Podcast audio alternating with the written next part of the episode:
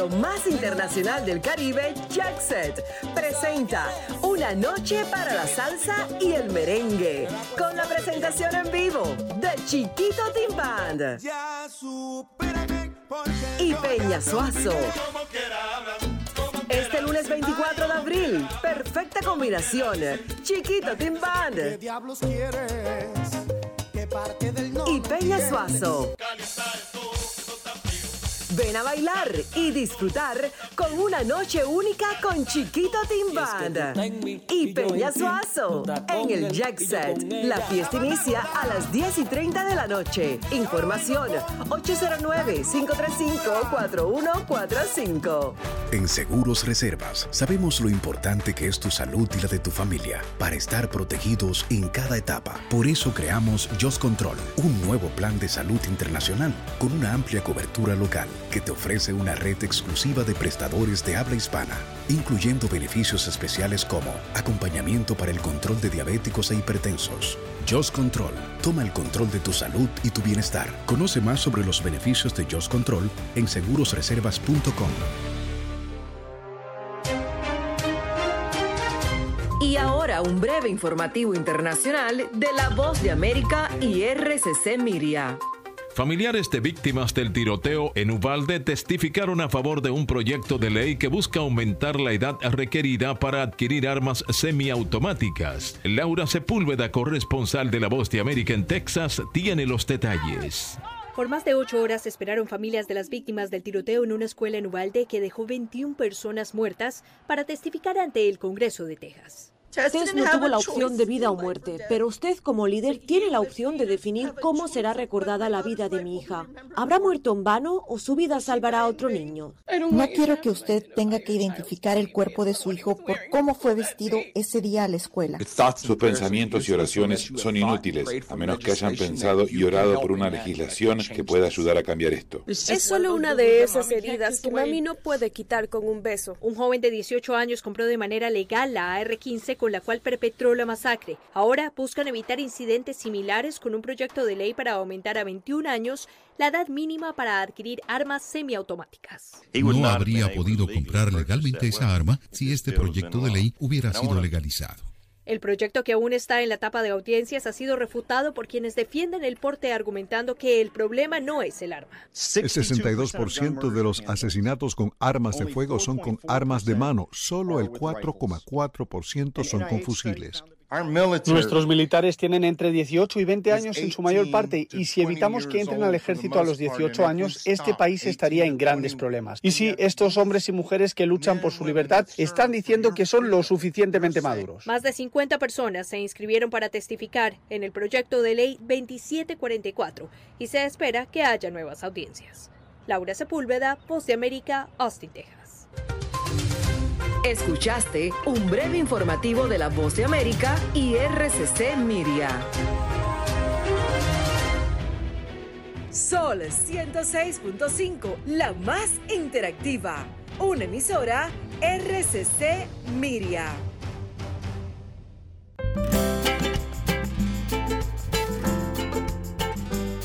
Preguntas y respuestas con altura y calidad.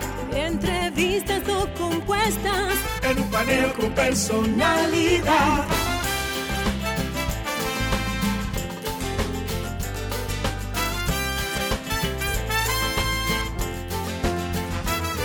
Un paneo con habilidad. Encuentro e interrogatorio. Un paneo con agilidad. Para lo importante y notorio.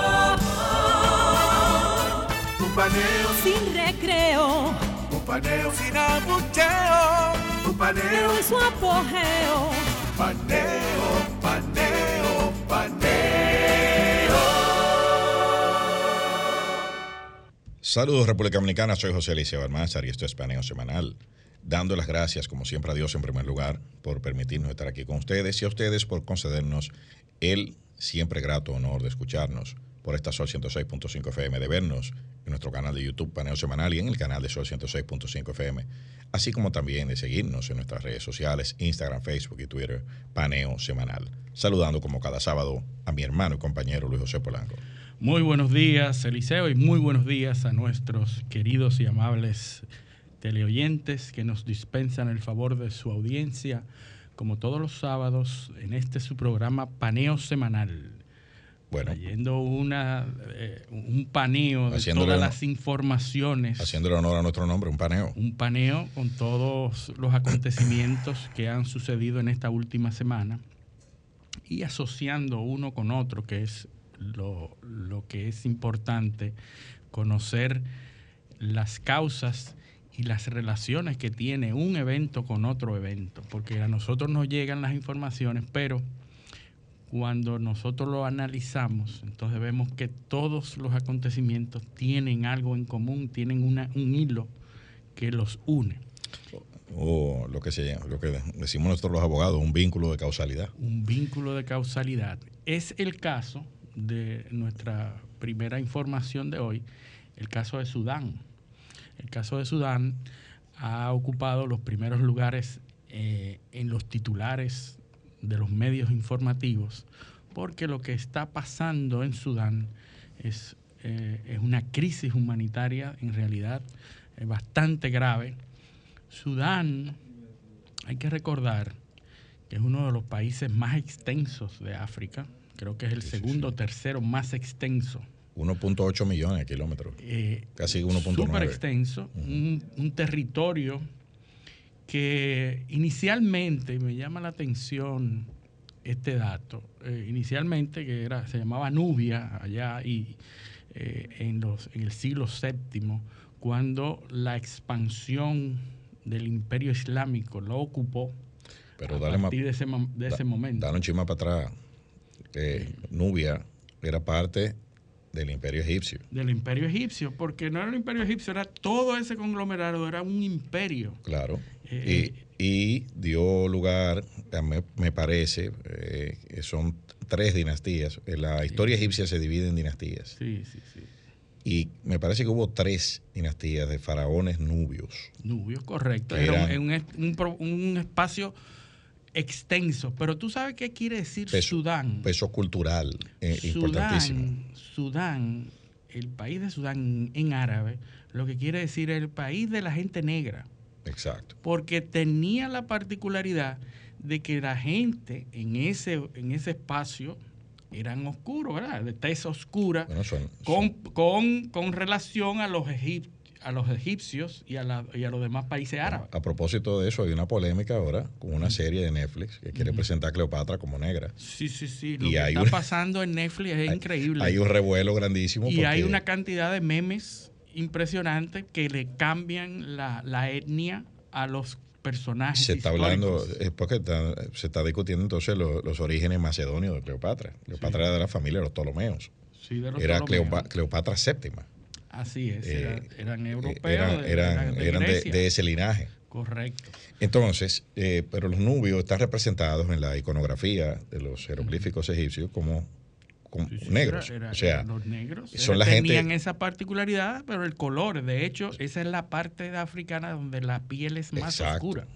hay mucha, mucha, muchos modelos, hombres y mujeres, que son originarios de esa región que son modelos de marca famosa por, el, por la oscuridad de la piel, porque es una son tan oscuros que es exótica la, exótica. En Francia los modelos más apreciados son los modelos con esa con ese color, con ese color del test. Y ese componente racial es lo que es, un factor determinante en este conflicto de Sudán.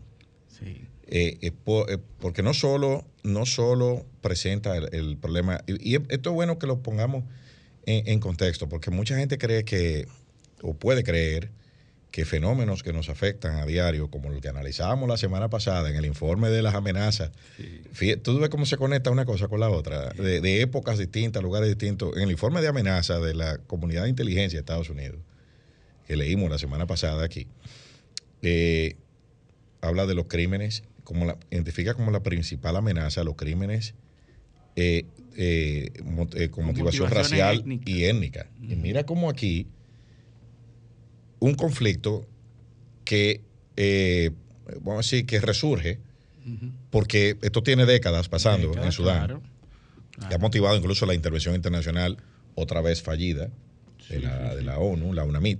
Que fue Sí, la, porque la- los organismos internacionales hacen caso omiso, miran para otra parte de No, lo que está y- pasando ahí. Y además lo que hacen, mucho tiempo. lo que hacen es, es una cuestión eh, paliativa, pero no se van a las causas del problema.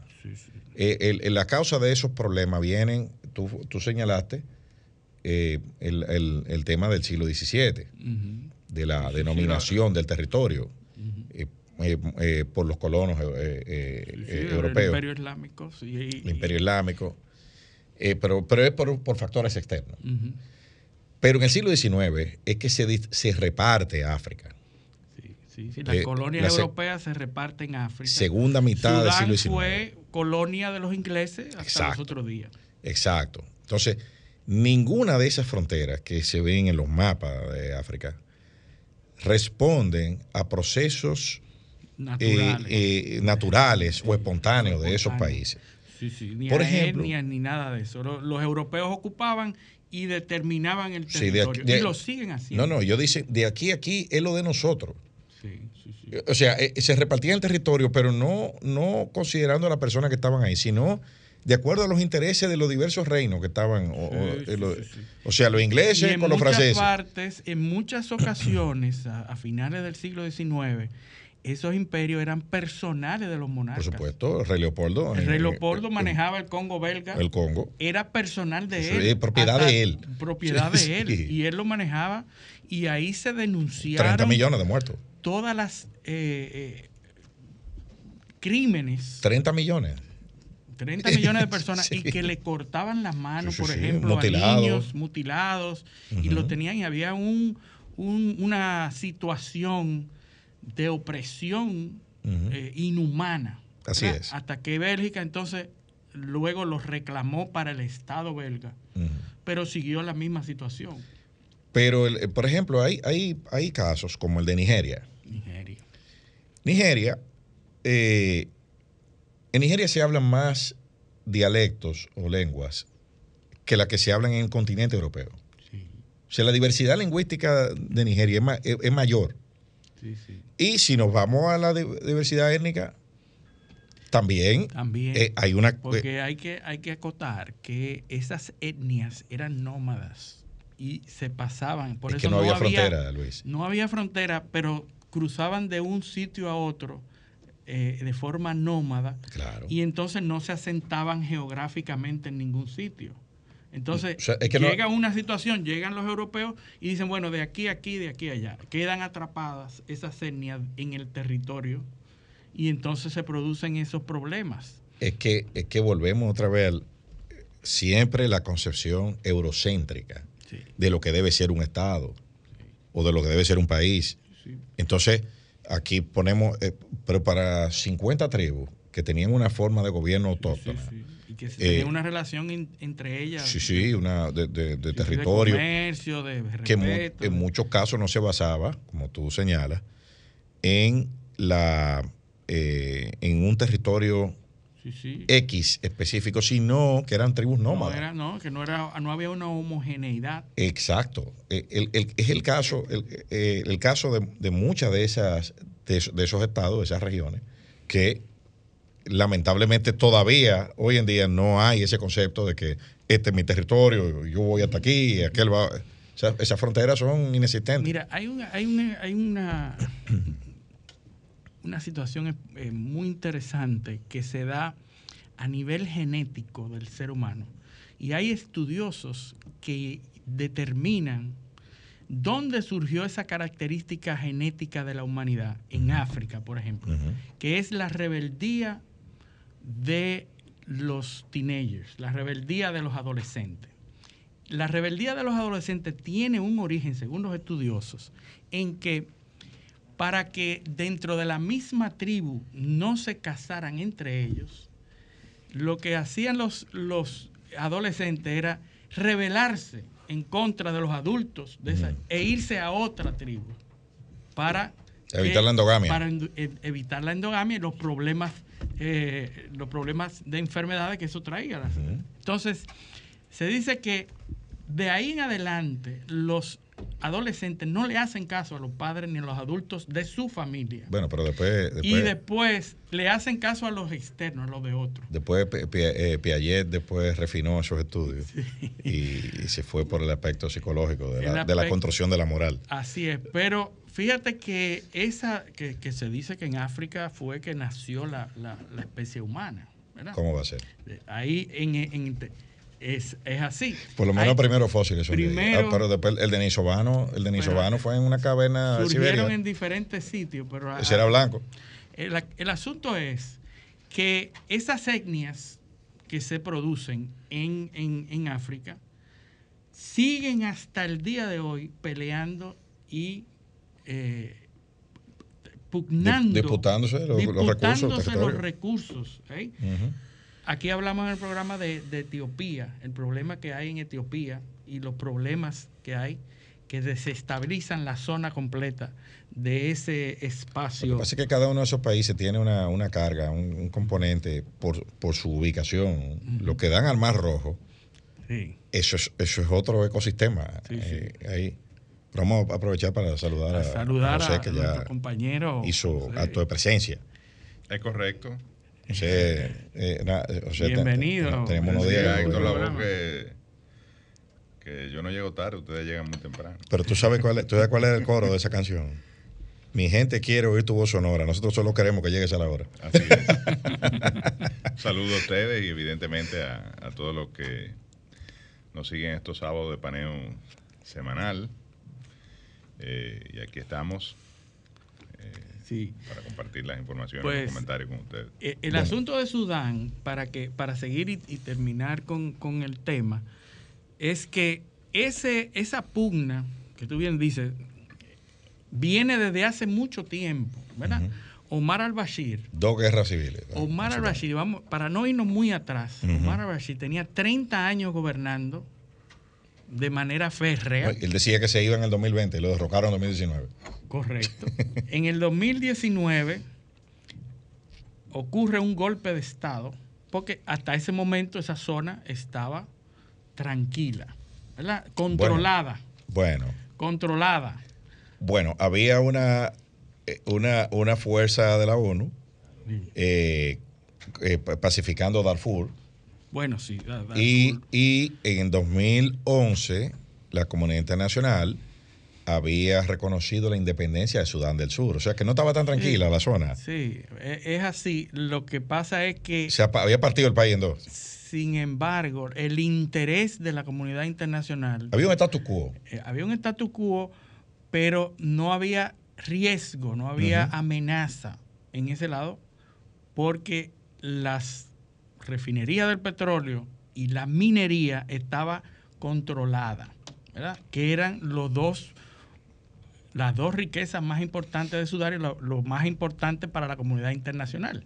Un país metido en la pobreza más extrema que puede existir, sin embargo, con unos yacimientos mineros riquísimos, con petróleo en, abundancia, y sin embargo el país no eh, no disfrutaba de esa riqueza, no, estaba distribuida esa riqueza, porque habían poderes de facto que manejaban eso.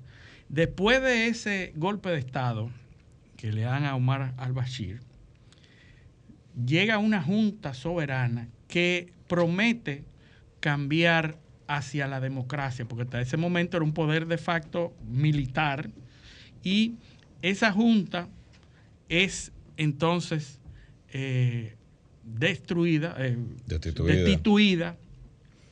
por el actual eh, general que era parte de esa junta, pero que decidió hacer él mismo eh, el, gobierno, al, el general Al-Burán, que es la mano fuerte del ejército que destituyó en el golpe de Estado a Omar al-Bashir. Era la mano fuerte, el general de, todas las fuerzas eh, armadas de ahí.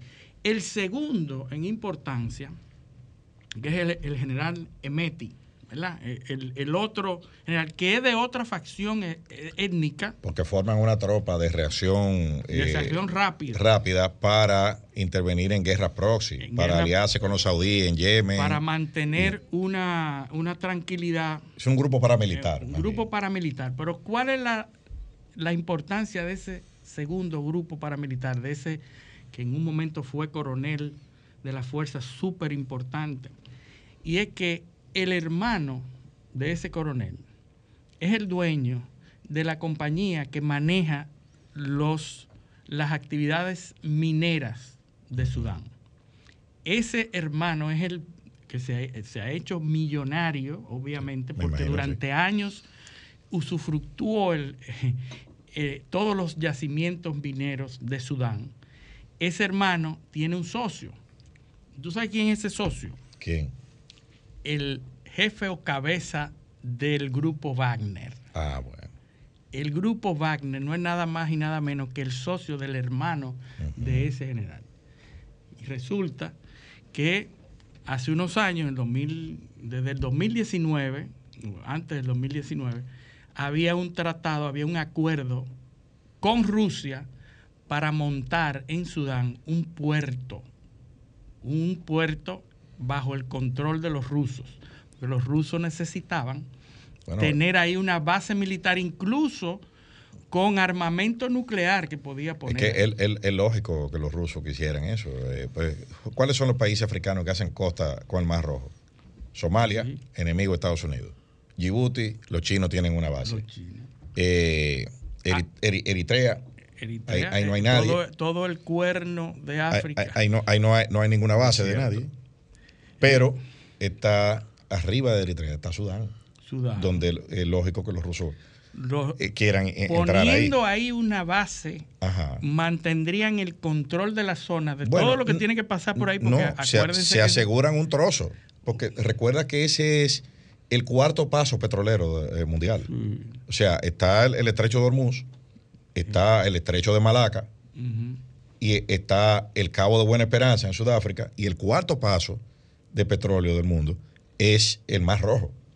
Eh, que por donde pasan más de 5 millones de barriles diarios de petróleo. Ya vimos la importancia de, ese paso. Ese pasillo es, clave. El año pasado. Ahora, Rusia tenía ahí parada que se, que se que da al traste, la, el golpe de Estado da al traste con esa negociación de Rusia y Omar al-Bashir. Omar al-Bashir eh, sale de ahí y queda en el limbo esa negociación entre Rusia y Sudán. Entonces viene esta junta y este general, que es el que tiene el, control, el general Alburán, ha negociado con Rusia y le ha dicho sí, eso va. Ahora vamos a volver a negociar las condiciones de eso. Porque no está claro esa negociación. Entonces, ¿qué pasa? Al, al general Alburán eh, liderar esas negociaciones. El segundo al mando, que, cuyo hermano tiene eh, la asociación con, el, con la cabeza de Wagner, de Wagner, que es el brazo mercenario de Rusia, ¿verdad? Dice, si este general negocia con Rusia y obtiene todo el liderazgo de esto, me sacó a mí. Me sacó a mí. Entonces, ese señor eh, da un golpe no, no era de Estado, pero demuestra las fuerzas hace alrededor de 15 a 20 días y hace una demostración de fuerza en el aeropuerto más importante de Jartum, porque allá la gente, Sudán y Jartum. Sí. Sudán y Sejartán. Entonces. Que no se hartan mucho. mucha hambre. Ahí lo que hay es un, una pugna por los intereses de dos personas entonces ya los Estados Unidos eh, ya están, tú sabes que en, Sudán hay bases de la CIA también. Hay, Recuerda que Estados Unidos en la administración de Barack Obama fundó lo que es el AFRICOM, el, Africa Command. O sea, un comando. Un comando eh, en eh, África. como, como, como el de Europa, como el de otros países. El Comando Sur, el Comando de Asia, y hay uno en África que opera. ¿Quiénes ¿quiénes aportan las armas que se utilizan en Sudán? Los tradicionales países que venden armas. ¿Y tú, no, y tú no ves que coincide? ¿Y ¿Cuál es el principal vendedor del mundo? Estados Unidos. Estados Unidos. Eso es, a partir de Ronald, Reagan hizo un acuerdo para ponerle armas. ¿Tú no has visto todo lo que ha pasado en el continente africano después de la, de la fundación del África? Primavera árabe, golpe de Estado en, Libia, la guerra civil en Siria se ha recrudecido, eh, la desestabilización de, toda la región, eh, de toda la región del sur de Argelia. O sea, eh, este ha sido un efecto disruptivo. Por eso es que dice Chomsky que, cuando, que, cuando se hacen encuestas a nivel mundial, que le preguntan a la gente que cuál, cuál es la, el, país que más amenaza a la paz mundial, la mayoría de la gente dice que es Estados Unidos. Estados Unidos. Donde llega, se arma un desorden. Y, eso, y vende lo contrario. Para cerrar. Sí, para ayudarlo. Él va, a ayudarlo. En cinco años han muerto 400 mil personas en Sudán. Cinco años, 400 mil personas. Y en 18 meses. Pero no cuenta nadie. 18 meses, 10, 180 mil muertos en 18 meses en Sudán. ¿Tú sabes cuántos han ido en la, en la guerra de Ucrania, que todo el mundo habla y nosotros ya hablamos todo? 9 mil. O sea, ah, todavía van 9 mil en la guerra de Ucrania que capta la atención de todo el mundo. me está recordando a, Hannah Arendt, la banalidad del mal. Mira como dice 9 mil muertos, como que no es nada. Como si no fuera nada. No, pues mucho. son muchos. Bueno, pero. Porque son ucranianos. Son ucranianos y, están cerca de Europa. Son como dólar y peso, ¿no? Entonces, 180 pesos, muertos en dólares. Y esa cifra de, de 180 mil fue presentada en la ONU y el, obviamente, el representante de Sudán dijo que no, que eso no era, que no era así que era menos y que de dónde sacan esa cifra, etcétera. Pero en la ONU se presentó en el Consejo para que la ONU intervenga en Sudán y se presentaron esas cifras, pero el, representante de Sudán dice que no, que no está de acuerdo con esa cifra, que no puede ser. y además, además de que recuerda que Bashir, tenía tres órdenes de captura de la Corte Penal Internacional, eh, pero él viajaba por toda África y nadie nadie no, se ejecutaba porque el hombre el reconocimiento de la Corte Penal Internacional eh, o sea hay muchos países que no no aceptan la jurisdicción, incluida Rusia, por ejemplo. Y tú sabes que también que, lo, que muchos, muchos países africanos dicen que eso precisamente se ha creado para condenar eh, jefe de Estado africano. Correctamente. Porque no han condenado nunca a un jefe de Estado europeo ni occidental. Putin tiene una orden pendiente. Exactamente. Putin ahora tiene una orden y, la pregunta es quién la va a ejecutar esa orden. Putin tiene que ir ahora. Un, un, alguacil que notifique a Putin. Tiene que ir, Putin tiene que ir al BRICS, ¿verdad? el BRICS es en Brasil en agosto. Y entonces la pregunta es: ¿van a ir? Bueno, ya sabemos que en Brasil no va a ser. Por supuesto. la gente que la reunión de Brasil, Rusia, India y China. Y, Sudáfrica. Y Sudáfrica, que son de las economías digamos que no alineada más grande del mundo. Sí, es la, es la, otra cara, la otra cara del G7. Sí. Si tú sumas Se reúne en mayo. Digamos que son los no alineados, pero grandes economías. pero si tú, si tú sumas, si tú sumas en términos de población, por ejemplo, India y China, la, mitad de la población del, del, mundo está bueno, Casi un tercio. Bueno, mil, mil, eh, son 7 mil millones. Eh, India tiene 1.400 millones, China tiene 1.300. Son 8 mil millones ya. 8 mil, bueno. Entonces, 2.500, 2.600 millones sí, entre los dos. Sí. Eh, o sea que es bastante. Es mucho. Es bastante. Bueno, pero vámonos a nuestra primera pausa, que ya estamos sobre, sobre el filo del reloj. Vámonos a nuestra primera pausa. Esto es paneo semanal, no le cambien.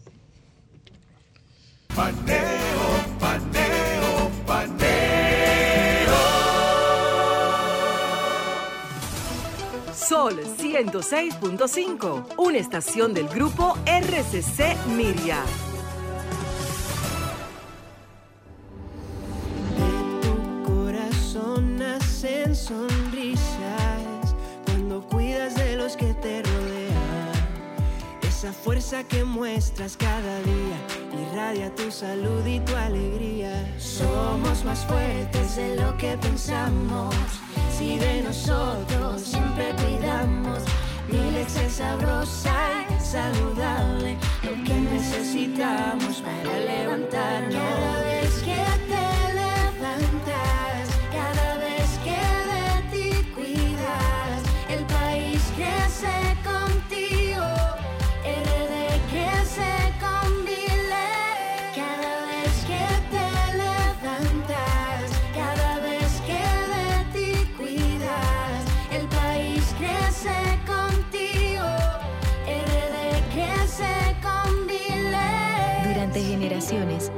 Crecido sanos y fuertes con Milex, leche pura y saludable. RD crece con Milex. El dominicano, cuando quiere, puede, lucha como nadie para progresar. En su corazón, la esperanza crece, sabe que la fuerza está en la unidad.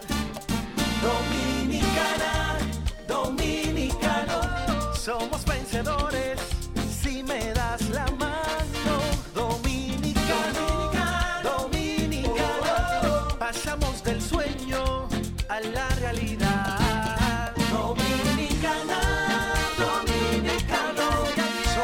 La vida es como una carrera, una sola, en la que cada día damos la milla extra y seguimos transformándonos, porque lo más importante no está en lo que hicimos, sino todo lo que hacemos para ser invencibles. Ban Reservas, el banco de todos los dominicanos. Cuando me levanto, que el sol me alumbre en la mañana, me tomo mi café del campo. Un cristal de Cristal de caña es natural,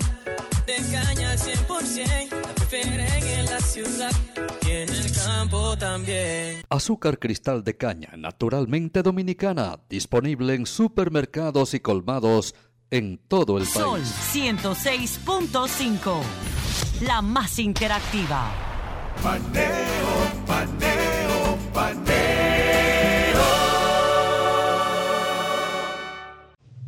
Continuamos en Paneo Semanal por esta Sol 106.5 FM. También en YouTube en nuestro canal Paneo Semanal y en el canal de Sol 106.5. Y en nuestras redes sociales, Instagram, Facebook y Twitter, Paneo Semanal. Entonces, Luis. Bueno, seguimos eh, En el paneo. nuestro paneo internacional y nos llama la atención eh, esta, esta lucha, este pulseo que existe entre China y Estados Unidos en el plano económico, ¿verdad? Tenemos por un lado Estados Unidos eh, propugnando por sanciones económicas a China. De hecho, el miércoles pasado se creó el comité para analizar la crisis de Taiwán en Estados Unidos en el Capitolio. Eh, creo que la, la dirige el representante Ga- Gallagher. Eh, un comité que se crea para hacer un análisis de qué pasaría si China invade Taiwán. Y ahí se establecieron todos los escenarios de una posible invasión de China a Taiwán. Yo creo que no pasaría nada. Obviamente, las, O sea, en términos de una guerra convencional. fíjate, O sea, nadie va al final de horas de deliberación, la, la solución o las medidas que surgieron de esa crisis, de, esa, de ese comité, es que hay que armar a Taiwán hasta los dientes. Asimismo lo dijeron cuando salieron de ese, de ese comité en, el Capitolio. Hay que armar a Taiwán hasta los dientes. ¿Qué quiere decir? Bueno, no nos extraña la, la solución, ¿verdad? Porque van a seguir vendiendo armas en los Estados Unidos.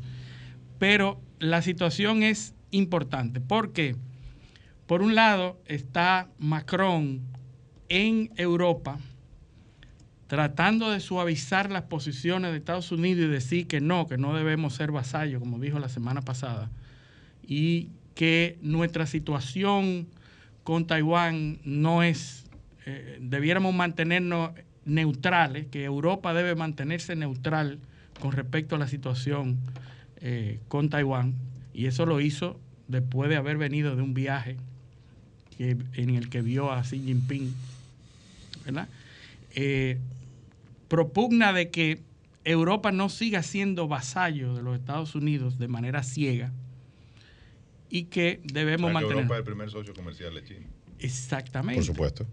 No Y solamente en eso. segundo lugar, Estados Unidos. Exactamente. Entonces, el problema es que a nivel económico, si Estados Unidos mantiene la posición de imponer nuevas sanciones a China por la situación de Taiwán, ¿hasta qué punto Europa va a ejecutar y hasta qué punto va a hacerle daño a las relaciones económicas de Europa con China.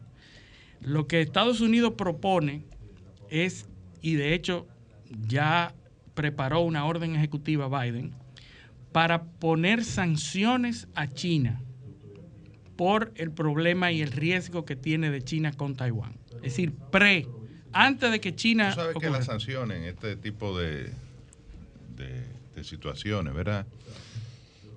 De índole económica, comercial, migratoria. O sea, hay un menú tan amplio de sanciones, muchas de las cuales no tienen un efecto real más allá del mensaje que envía el hecho de colocar una serie de sanciones. Es decir, quitarle la visa a 100 oligarcas chinos, a 200 oligarcas chinos, eh, de un listado que los Estados Unidos tienen de cuáles son los más ricos de, China. Bueno, yo te diría que ellos no podrán ir a Estados Unidos, pero ¿cuál es el impacto? O sea, eso va a detener a China en eh, su, ¿verdad? su deseo de ser incorporar a, la isla de Formosa, ¿no? a, Taiwán, al territorio chino no, no sé hasta qué punto. Entonces, integrarla es decir, habrá que ver cuáles son las sanciones que, Biden va a colocar. Biden está hablando de sanciones comerciales. Y ahora te voy a decir... a determinados productos que quizás no son lo que, lo, lo, que impactan mucho en la economía pero yo te voy a decir, porque es que el gobierno norteamericano ha entrado en tal descrédito que él está proponiendo sanciones comerciales. ¿Y qué están diciendo? ¿Qué se está comentando? Yo, ah, pero ¿Para qué han servido las sanciones tradicionalmente, las sanciones comerciales? La sanción que Estados Unidos le tenía a Ucrania antes del conflicto. Hay que decir también un poquito más, para decir la fortaleza que tiene China con relación a Estados Unidos, que China es el, mayor tenedor de la deuda norteamericana. Correcto, así es. Así es. Y ahí viene otro tema que lo vamos a discutir, que es la desdolarización. si, los chinos dicen, págame mi cuarto. No, hay problema. O me voy del mercado. Voy a vender toda mi posición. Exacto. Si los chinos continúan haciendo lo que están haciendo ahora, que es tratando de desdolarizar. Pero ese, ese es otro tema. El tema que yo quiero apuntar es que las sanciones comerciales impuestas por los Estados Unidos, de hecho, la orden ejecutiva que Biden ya preparó y va a sacar antes de llevarlo a la ONU y antes de llevarla al G7, es que hay una lista de compañías que van a estar, entrar dentro de esas sanciones. ¿Y cómo se prepara esa lista? Tú sabes lo que ocurre cuando un grupo de personas tiene la discrecionalidad de incluir o sacar a alguien de una lista comercial, que sencillamente se hace millonario. ¿Qué ocurrió con las sanciones que tenía Estados Unidos a Ucrania? ¿Y qué hacía Hunter Biden? En una compañía en Ucrania que manejaba las sanciones a Ucrania y decía, bueno, vamos a sacarle esto, vamos a flexibilizar esto y vamos a hacer esto. Es decir, los que manejen esa lista de sanciones se van a hacer millonarios solamente con incluir, con flexibilizar, con apoyar una u otra empresa. Y eso es lo que va, lo que va a suceder. Entonces ya los chinos, los, rusos y los que eh, están en contra de los Estados Unidos están diciendo eso es una lista de corrupción. Una lista que va a servir para que unos pocos en, el, Gobierno, en el gobierno se hagan. ¿Qué pasa cuando tú eh, sancionas una compañía que es competencia de otra? La otra sube. ¿Entiendes? Entonces, eso es lo que se está viendo ahora en Estados Unidos, que está trabajando. De, compañías norteamericanas que pudiesen sustituir claro, importaciones que hoy se realizan de China porque son más competitivas, la, la China. Eh, eh, es lo que vimos en un artículo que tú nos compartiste, la de globalización, que a quién beneficiaría más. Evidentemente, lo que señala el, trabajo es que a los Estados Unidos, eh, bajo el criterio eso me recuerda a, la política de Donald Trump, Make America Great Again, el MAGA. que desde el punto de vista económico implicaba el fortalecimiento de la manufactura en Estados Unidos eh, a través de sanciones eh, de, protección eh, arancelaria y subsidios y para que revitalizar la producción interna y evidentemente eso generar empleo, actividad económica, pero a un costo, porque eh, evidentemente que la, el costo de producción en Estados Unidos es mucho mayor que, que hoy el día se tiene en China o en otros destinos, incluso, digamos, la República Dominicana es beneficiario de ese, de ese fenómeno. Eh, últimamente ha ocurrido, sobre todo después de la pandemia, a partir de la crisis de, eh, que se dio con la logística global, que eh, incrementó el precio de transporte desde China y, y en muchas ocasiones ni siquiera había disponibilidad eh, para transportar desde la gran fábrica del mundo, que es el, el- el sur eh, oeste chino, eh, pues el fenómeno de nearshoring, o sea, de tra- trasladar esa manufactura que tienen muchas compañías norteamericanas en, en Asia, sobre todo en China, pero también en otras en otros lugares, eh, hacia el, eh, zonas más cercanas a los Estados Unidos. Y ahí la República Dominicana se ha beneficiado de un fenómeno de trasladar eh, producción eh, de distintos rubros. Se ha dado mucho en el caso del calzado, en implementos médicos, en implementos eléctricos, eh, hacia el esquema de zona franca que tiene vigente la República Dominicana y aprovechar también, evidentemente, el Tratado de Libre Comercio con los Estados Unidos y acceder al mercado norteamericano. Tomando en cuenta, por ejemplo, que un operario de zona franca que gana un dólar y tanto, y en Estados Unidos el sueldo mínimo es 14 dólares la hora, por hora. O sea, Sí. mira, la- eh, ya pasando por el tema de, del costo de la mano de obra, ya tú ves la gran... Y las regulaciones medioambientales diferencia. y otro- Entonces otros- son otros 1.500 billones de dólares que China le exporta a, a Estados Unidos, más o menos, eh, todos los años. Entonces, si una proporción de ese monto se queda en empresas norteamericanas o en otras empresas de otros orígenes, evidentemente que hay un gran negocio eh, y puede haber una fuente de corrupción eh, para los que manejan esas listas de... Claro, de- de- eh, ahí es que está el detalle, porque de alguna manera hay una doble moral cuando un Estado como los Estados Unidos eh, denuncia prácticas desleales a China porque toma una decisión u otra. Sin embargo, cuando tú aplicas las sanciones como líder mundial, las aplicas tú como país, pero presiona a los demás socios a que la apliquen también, sin importarle que se están dando un pie, un, tiro en el pie. Porque Estados Unidos hace una, una, una orden ejecutiva y, impone sanciones como país, pero va al, al G7 y le obliga o lo presiona a los demás países a que hagan esa misma cantidad de sanciones, que es lo que está pasando en Europa ahora mismo, y que Europa se está dando cuenta que se está metiendo el cuchillo. Y por otro lado, viven subsidiando y creando esquemas de beneficio a sus sectores agrícolas y productivos, muchos de ellos incluso contrarios a las reglas de, de- de comercio justo y de libre comercio que están pactadas en la Organización Mundial del. Comercio, en los diferentes acuerdos eh, como el GATT y, y otros acuerdos internacionales. O sea, es la doble moral norteamericana, moral, eh, que que, está no es bien, doble moral, es porque- una sola moral. Claro. Eh, Es la- eh, lo único Interés. que importan son los intereses americanos. Fíjate tú, por Eh. ejemplo, te voy a dar, te voy a poner un caso Amer- de, de eh, desarrollo. Estados Unidos no tiene enemigo ni adversario, tiene interés. ¿Quién tiene,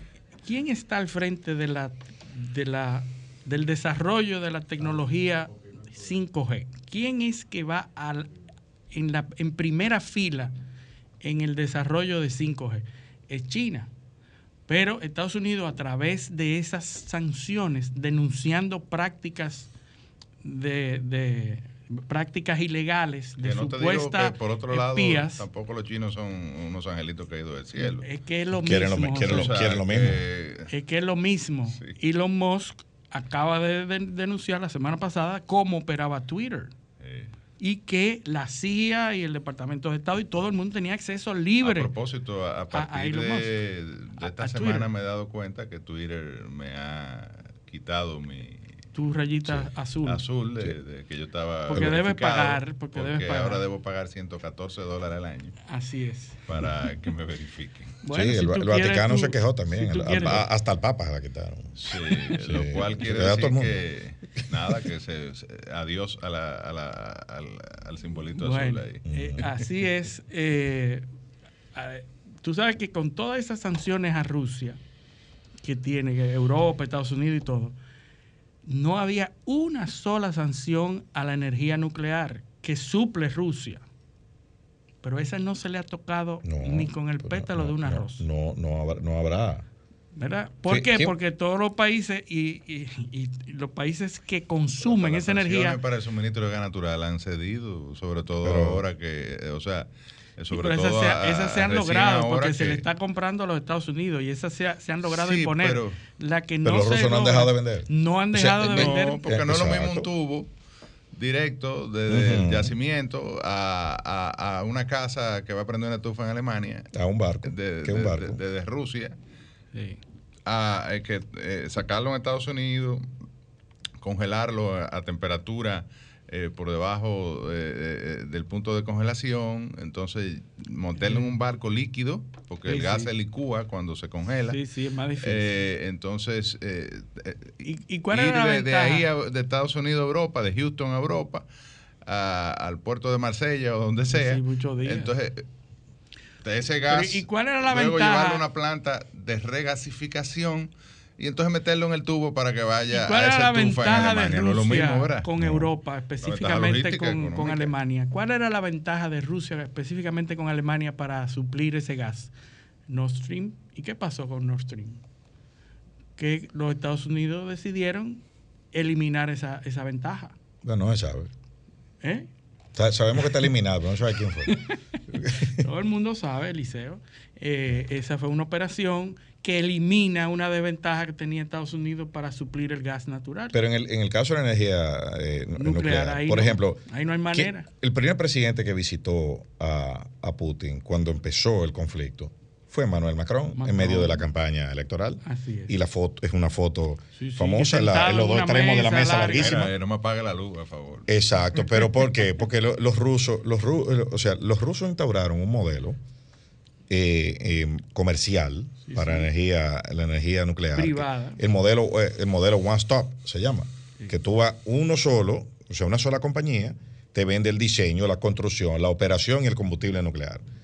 Y eso ese modelo tuvo mucho éxito en Europa. recordemos que Francia, eh, la, matriz energética francesa es eh, en su mayoría nuclear, cosa que los alemanes desmantelaron para pasar al gas natural. Eh, desmantelaron después, pero volvieron otra vez. Sí, bueno, ahora están prendiendo otra vez. Es que nadie aguanta ese chucho. O sea, eh, la, confiabilidad y la economía que te genera la generación nuclear. No hay competencia. Pero tú sabes el temor que haya un accidente nuclear. Entonces pasó en el 2013 en, Fukushima. Fukushima. Ahora veo que van a, descargar las aguas. Hay un debate sobre el descargue de las aguas. Eh, que están acumuladas después del accidente nuclear, son millones de, litros de agua que hay que deshacer. Entonces, ¿cómo se ha estado tratando esa agua después del accidente? Y, eh, ¿Dónde la van a poner ahora? Al mar. Es que no hay otro claro, imagínate.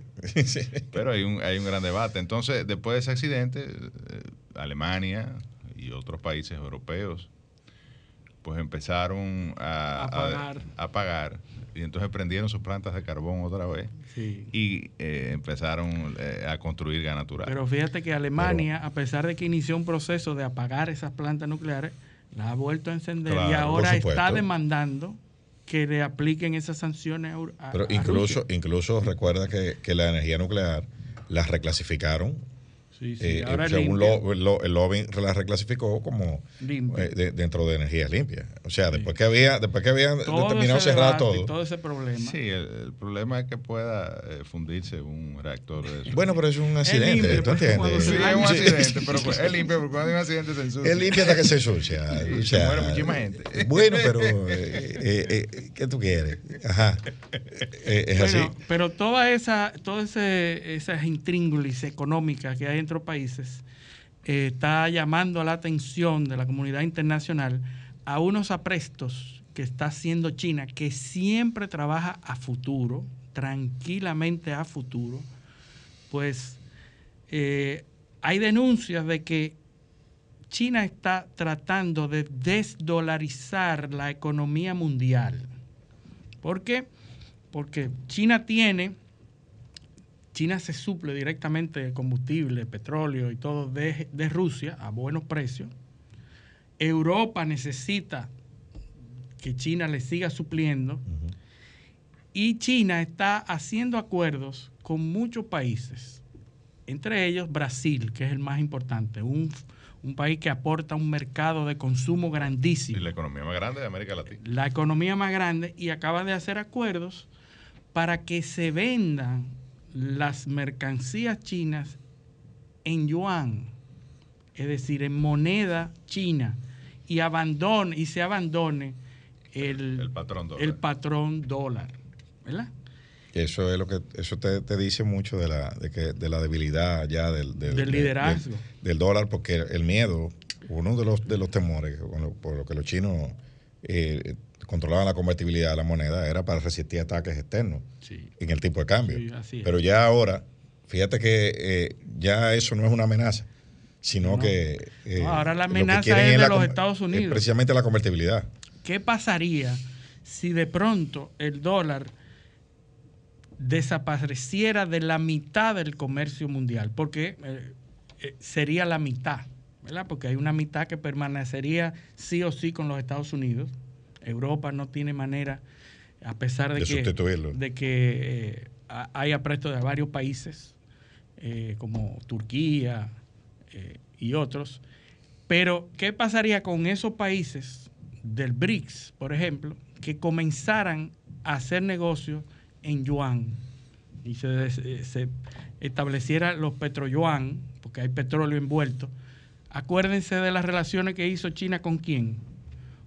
Arabia Saudita y Irán. Y Venezuela. Y Venezuela, Irán. Entonces, Venezuela es el tercer fíjense cómo, mundial de petróleo.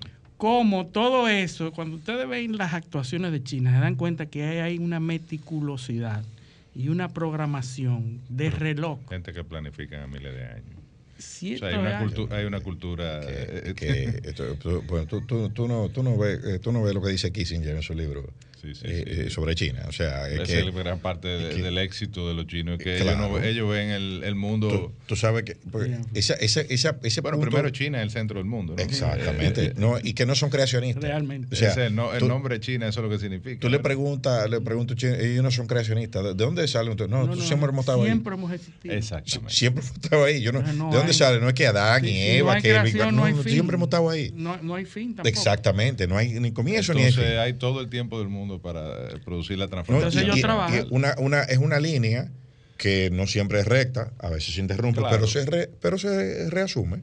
entonces, por eso es que 20, 30, 50 años no es nada en, la, en, términos de, planificación eh, para, los chinos.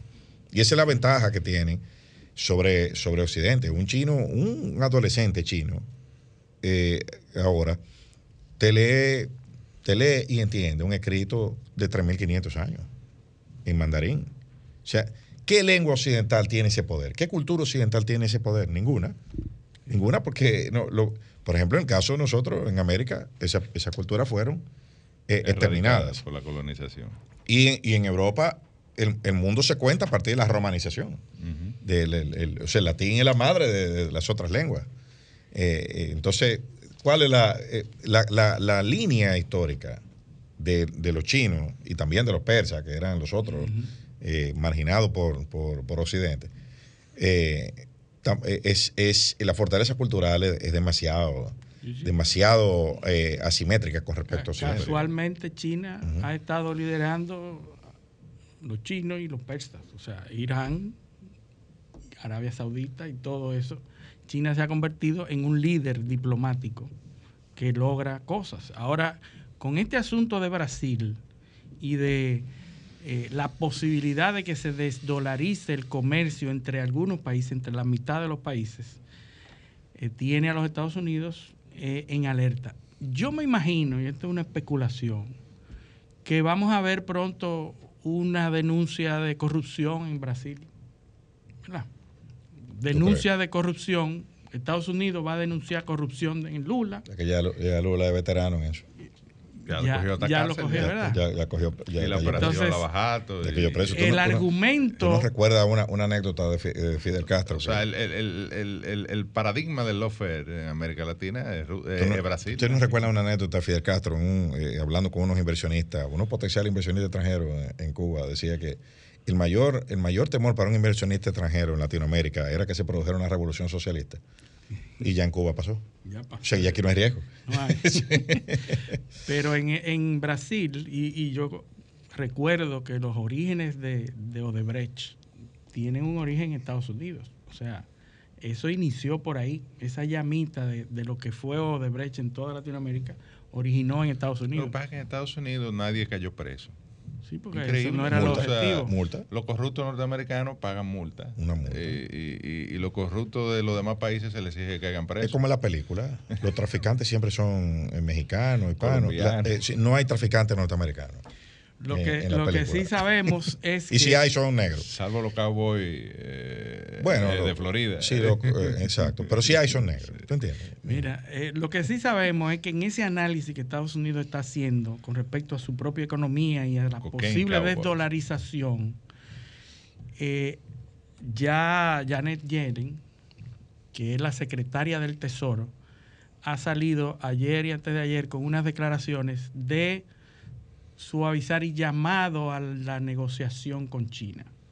Si ustedes buscan y dicen, concho, pero Estados Unidos que ha sido, que está hablando Pero no de fue, ella, sanciones. no fue ella misma la que dijo que, que había que hacer todo lo que fuese necesario a cualquier costo para mantener la supremacía del dólar. La supremacía. Entonces Ah, ahora, ahora Bueno, ahora se ha dado cuenta con estos últimos acontecimientos que vamos a negociar y está llamando a China a negociación. ¿Entiendes? O sea que Pero parece que la cosa no es tan clara de un solo lado y que las condiciones, a menos que sea una ¿cuál puede- estrategia para bajar la guardia, ¿cuál puede ser la negociación cuando tú estás hablando de sanciones por otro lado? O sea, Correcto. tú a las 5, a las 8 de la mañana dijiste que me iba a sancionar dando- y a las está 11 me dando está con llamando a un negociar. palo por Y un lado y dice, vamos a hablar. Hace, Claro. hace 10 días Xi Jinping estaba en Rusia con, con, Con- Putin. con Putin. Que ese- esa es otra cosa. eh, dándole, eh, si se quiere, un espaldarazo. Sí, El- sí, el- sí, sí, para que le siga vendiendo combustible y le Pero- siga vendiendo a- al precio que lo está haciendo. Pero en medio de una guerra con, con pero- proxy con, con la OTAN, es decir, eh, con Occidente. En los últimos 60 días, ¿quiénes han estado en China? Eh, Macron. Macron, sí, Sí, Macron. Macron. Eh, Pedro Sánchez. Pedro Sánchez, Eh, la, la ministra de Relaciones Exteriores von der de, Leyen, de- que es la de- comisionada, la no, de presidenta Estuvo en China. Lula. eh, Von der Leyen. Úrsula Mi von der Leyen. O sea, por ahí han desfilado, en los últimos dos meses, han desfilado toda esa gente. Y eso mandándole a decir, mand- eh, mandándole mandado a Putin con Xi Jinping. Yo no sé, pero eh, eh, yo, O sea, yo no sé, pero convertido, eh, como dijimos entiendo. la semana pasada, China se ha Algo hay- convertido en el oráculo económico. Algo hay ahí que está, está yendo todo el mundo. Yo no he visto a nadie yendo a Washington. Bueno, a Petro, que estuvo esta semana eh, hablando. Eh, pero yo no he visto a nadie. Pidiendo que, por favor, que lo perdone. No, él, Eso era parte de su él dijo que bueno, que, que fue a hablar. Petro habló de Venezuela, increíble. O sea, el, el presidente de Colombia habla de Venezuela. Sí, sí. Y que, Dice y que, que por favor mejor, sí, le bajen la- alabando a Venezuela. bajen las sanciones eh, un poco, eh, sujeto a progresos en materia electoral. Acuérdate que Pero él no es, pero dice que yo- pero yo no soy mediador. hasta ¿Tú estás poco oyendo eso? Colombia y Venezuela estaban prácticamente en guerra. Claro, pero, Hasta pero que asumió Petro el poder, que cambió evidentemente Pero él le pide el patrón eso. de la relación eh, Colombia-Venezolana. Pero Pe- Petro le pide eso a Estados Unidos, pero ahí mismo dice que él no es mediador. Que él no, él no se, que él sim- simplemente está pidiendo eso, pero que él no, no está mediando. Hay una pausa y tenemos que hablar de Argentina. Ah, sí, sí, tenemos que, tenemos que mencionar. Bueno, y de, de- de- de aquí de los dominicanos, ¿no? También. Sí, nosotros no, hemos vuelto internacionales. bueno, vámonos a la pausa. Esto es paneo semanal, no le cambien.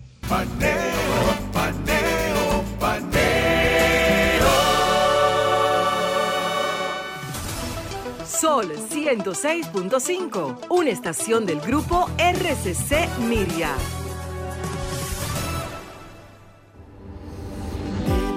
corazón nacen sonrisas cuando cuidas de los que te rodean. Esa fuerza que muestras cada día irradia tu salud y tu alegría. Somos más fuertes de lo que pensamos. Si de nosotros siempre cuidamos, Milex es sabrosa y saludable. Lo que necesitamos para levantarnos.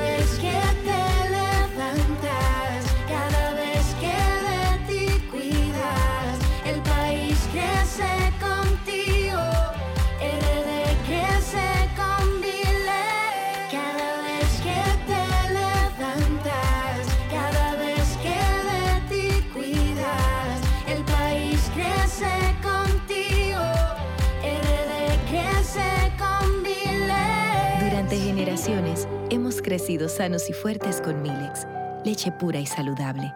RD crece con Milex. El dominicano, cuando quiere, puede, lucha como nadie para progresar.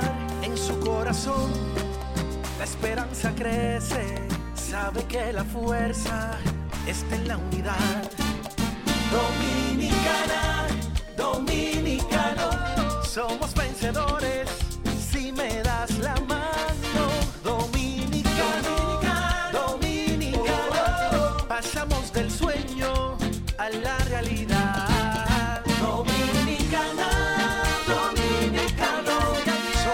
La vida es como una carrera, una sola, en la que cada día damos la milla extra y seguimos transformándonos, porque lo más importante no está en lo que hicimos, sino todo lo que hacemos para ser invencibles.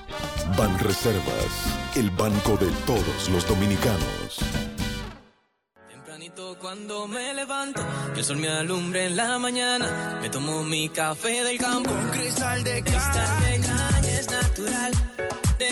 Al 100%. La prefieren en la ciudad y en el campo también. Azúcar cristal de caña, naturalmente dominicana, disponible en supermercados y colmados en todo el país. Sol 106.5. La más interactiva. Paneo, paneo, paneo.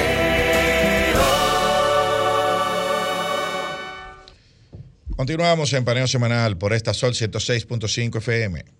También en YouTube, nuestro canal Paneo Semanal y en el canal de Sol 106.5. Y síganos en nuestras redes sociales, Instagram, Facebook y Twitter, Paneo Semanal. Entonces, seguimos el paneo. Latinoamérica. Latinoamérica, Argentina, la situación política está Bueno, presidente. Por lo menos estamos de este lado del hemisferio. Estamos llegando ya, estamos cerca ya. Estamos, ya, ya vamos por Argentina. Entonces, ¿Qué fue lo que dijo el presidente de Argentina? Bueno, que no va. No va. no va, no se va a presentar a la reelección el presidente Alberto Fernández. Eso cambia el panorama bastante, eh, porque recordemos que Cristina Fernández, viuda Kirchner, se había salido de la carrera por la presidencia argentina, porque eh, tiene una condena judicial, que era además la vicepresidenta que no se habla con el presidente, o sea, están enemistados. Es una cuestión, eh, más, más drama de ahí no se puede. Los argentinos son dramáticos, hasta en eso. Así es. Entonces, entonces bueno, eh, hay un, hay un, eh, se plantea ahora un vacío de, de- de liderazgo. Hay un grupo que propugna porque ella entre a la carrera de nuevo. Eh, ya se están identificando figuras. Eh, Eso va a terminar ahí. me parece que sí. Que una vez más por necesidad. Porque, ¿qué, qué sucede? Exactamente. Y tiene muchos adeptos, Cristina. ¿eh? Pero Era claro. un caudillo de- de- Eh, sí, de- sí. de- del justicialismo. Pero, al- pero Alberto Fernández fue señalado de dedo. Eso fue sin Por primaria, ella, sin nada. pero Fue ella. ella. lo Sí, señaló. sí. Entonces lo que se está diciendo es que ahora que señale otro o que vaya ella. Entonces hay un, un grupo de, de politólogos argentinos que dice, bueno, pero es que ya, eh, para decirlo en buen dominicano, la pava no pone donde ponía. O sea, ya los votos de, de Cristina no se transfieren automáticamente al, al señalado. O sea, que la única forma de garantizar eso es, que que, sea ella. es que sea Que sea ella. ella. Ella es la que garantiza su propio voto. A y están en pesar ese de las debate. acusaciones que, que tienen. No, Tiene y cr- y tiene- no tiene y, un tema y- grandísimo. Y un atentado. Un atentado. sí sí que, eh, eh, y, y el, el menú que hay en Argentina eh, Sí. candidatos por ejemplo antisistema como el, el- este señor de la peluca no Milei que eh, tiene un peinado bastante eh, que es un Hay- hay de candidato que se vende como antisistema hay de todo Hay de todo en Argentina. hay de todo por ahí anda Macri de nuevo Macri que, estuvo por aquí. que está, Sí, está pero él, él dijo que tampoco iba a aspirar a la presidencia. bueno pero lo miden en las encuestas Eh, está Scioli Ah, bueno, pero hasta fue- ahora lo que él ha dicho es eso. Eh, exacto. Que él no, no aspira a, a regresar. Sí, no, igual, igual Cristina ha dicho que, que no, y también, la También miden. lo dijo, sí, sí. también. Pero en ella yo creo menos. Sí, bueno. Porque eh, es más populista. Eh, también está eh, Daniel Scioli, que fue a quien, a quien le ganó Macri en el proceso. eh, anda por ahí como opción. Axel Kisilov, que es el, el- me parece que es alcalde de Buenos Aires ahora mismo. Y el, que son los nombres que han ido surgiendo.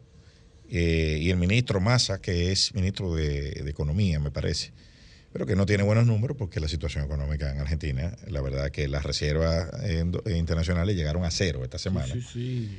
Eh, la Nuevo, los inflación, problemas, la inflación. la inflación de marzo fue 7.7% mensual. O sea, que estamos hablando de, de un de Buen una momento para visitar Argentina. Sí, güey, Lo que tienen dólares. eh, sí, el problema es que es un camión de pesos que te van a dar. Sí. Eh, o sea que es- hay un hay un tema. Pues, barata para parece ser la, Oh, por supuesto, la por supuesto. elegida de la providencia divina, porque imagínate, le iban a matar y se trabó. Sí, eso la, es. la pistola, ¿verdad? Eso lo hace, el la guión- hace el a ella. de Eva Perón. La hace a ella Esa es la Virgen, esa es la, de- la Virgen de, favor. la Virgen de Alta Gracia, el helicóptero del presidente Balaguer. Sí. o sea que. Así que. No, Evita también, Evita También. apelaba a esos eh, elementos, digamos que no- nostálgicos y, y esotéricos. Sí, esa es la percepción rosa. Pero Estamos eso mejorando. funciona, ¿eh? Eso funciona en nuestros países. Claro que funciona. Bueno, pero, y, eh, pero para que tú veas que eso tiene que ver mucho con la naturaleza humana, porque eh, Argentina es, un- es una sociedad bastante de gente bastante educada, bastante instruida, pero sin embargo ese, ese tipo de cosas funcionan. Eh, la naturaleza humana que, que tiende a, a- a recostarse en, en eso, en esas creencias. Así es, hay que ver, hay que En ver. países como los nuestros hay una gran tradición. Sí, de bueno. eso. Y los argentinos son latinos. Tú sabes que, tú sabes que aquí hay gente que dice, yo no creo en brujería. pero- Acuérdate que el Papa es argentino. o sea, Por supuesto. hay un- Tú no, tú- tú no dices lo que decían los narradores en el Mundial, que Dios es argentino porque el Papa es argentino. Claro. Sí. entonces, entonces eh, o sea, aquí hay gente... Entonces, Aquí, por más culto, eso no tiene un- No, una claro explicación que no. académica. Aquí hay gente que te dice... ¿verdad? Aquí, aquí hay gente que te dice que no cree en brujería, pero que el mal existe. El mal existe. Sí.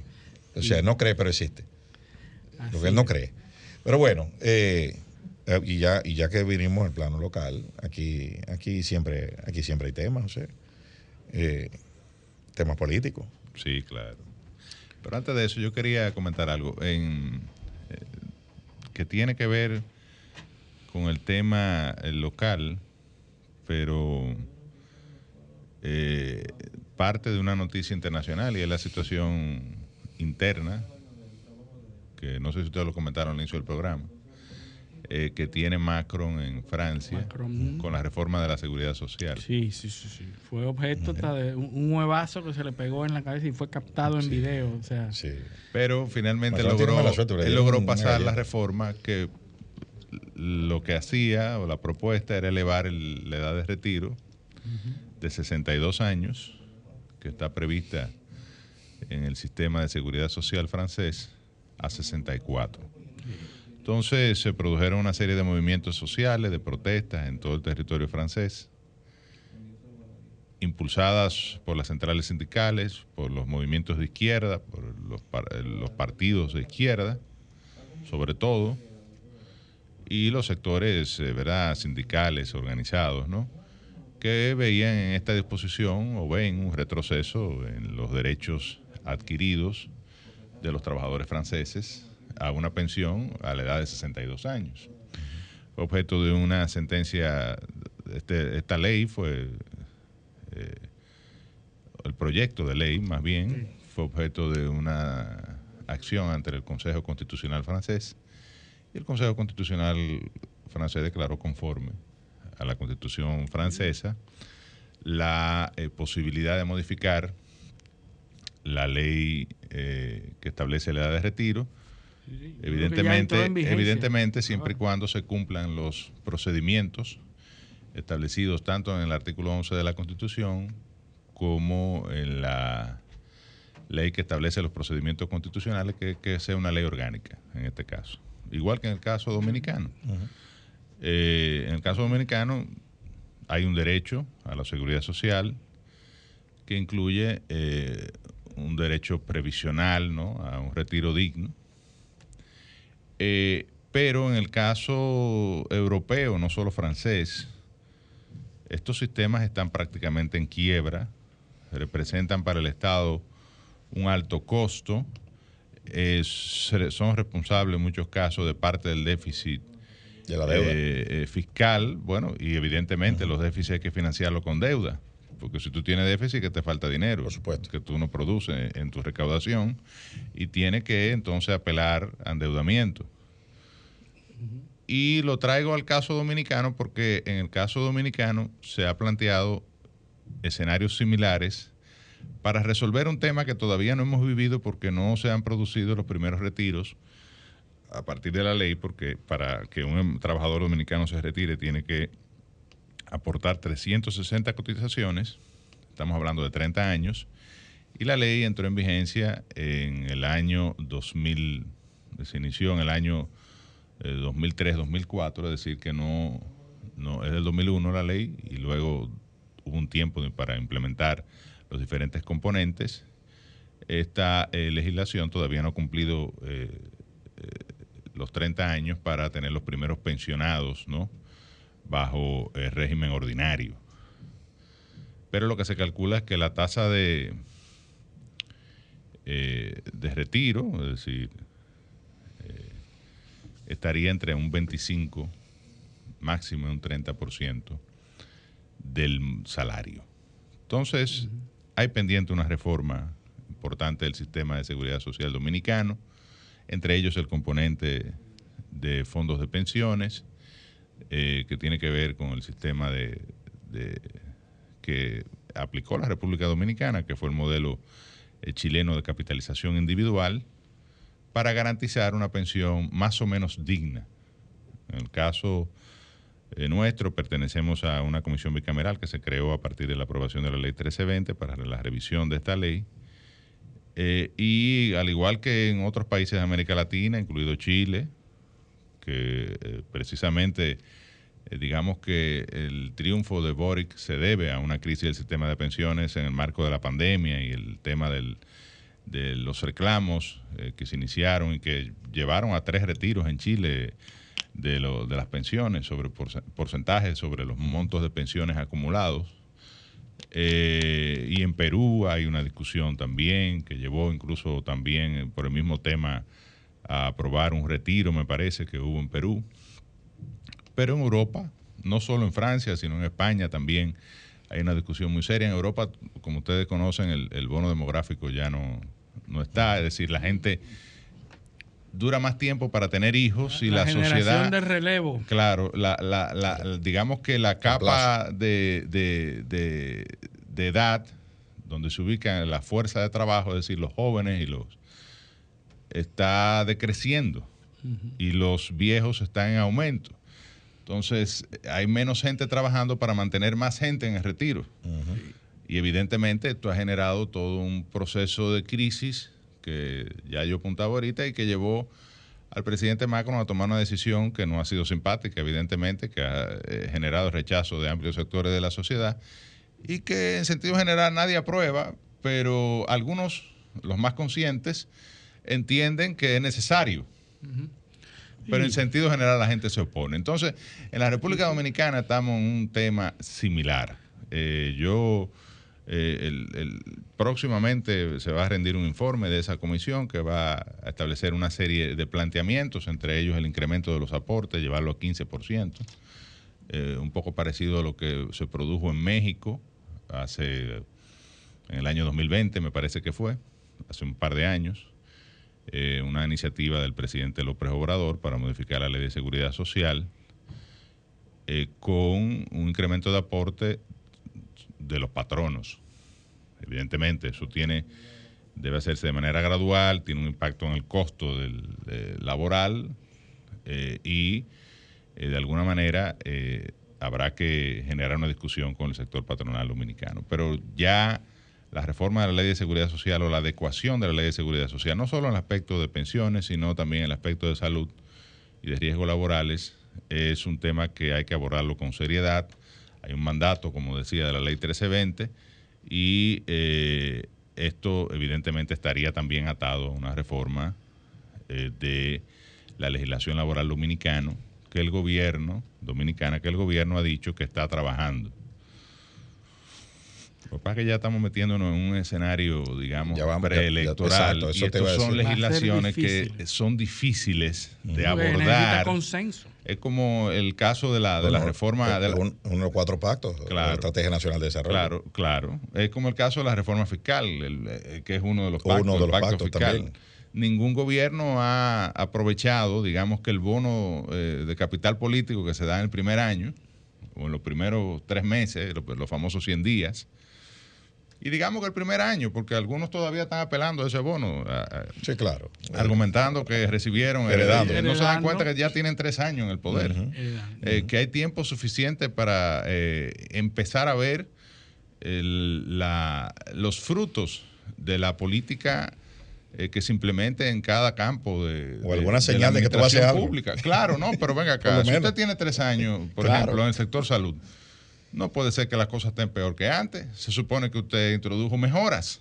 Si de eso se trata. Y, esas mejoras tienen todo- que ir dando resultados positivos, no negativos. Sobre todo porque la señaló Entonces, si, si, si da en la resultado. campaña. Claro, pero No, no, si no, da no. resultado negativo, entonces usted tiene que revisarse, cambiar el rumbo o reconocer que se No, y y que usted publicó que usted hizo mejora. Entonces, yo no quiero ir a un caso espe- No, no, no. específico porque no se trata de eso y yo No, sé no. que nadie quiere que Nadie se produzcan situaciones de ese tipo. política de una tragedia. Claro, que, y que nadie quiere. O sea, No, el no, primero que no le interesa eso es al gobierno. Ahora, eh, eh, lo cierto es que hay temas que hay que abordar y que ya no, no, no aguantan más dilación. Porque lo que se está criticando y es la uno de respuesta, ellos no- es no el tema, y uno de ellos es el tema de la seguridad social que debe ser abordado y la reforma laboral en sentido general. que es un problema que está sucediendo en muchos países por el tema de, de- de la del relevo, ¿verdad? Del, relevo- del relevo generacional.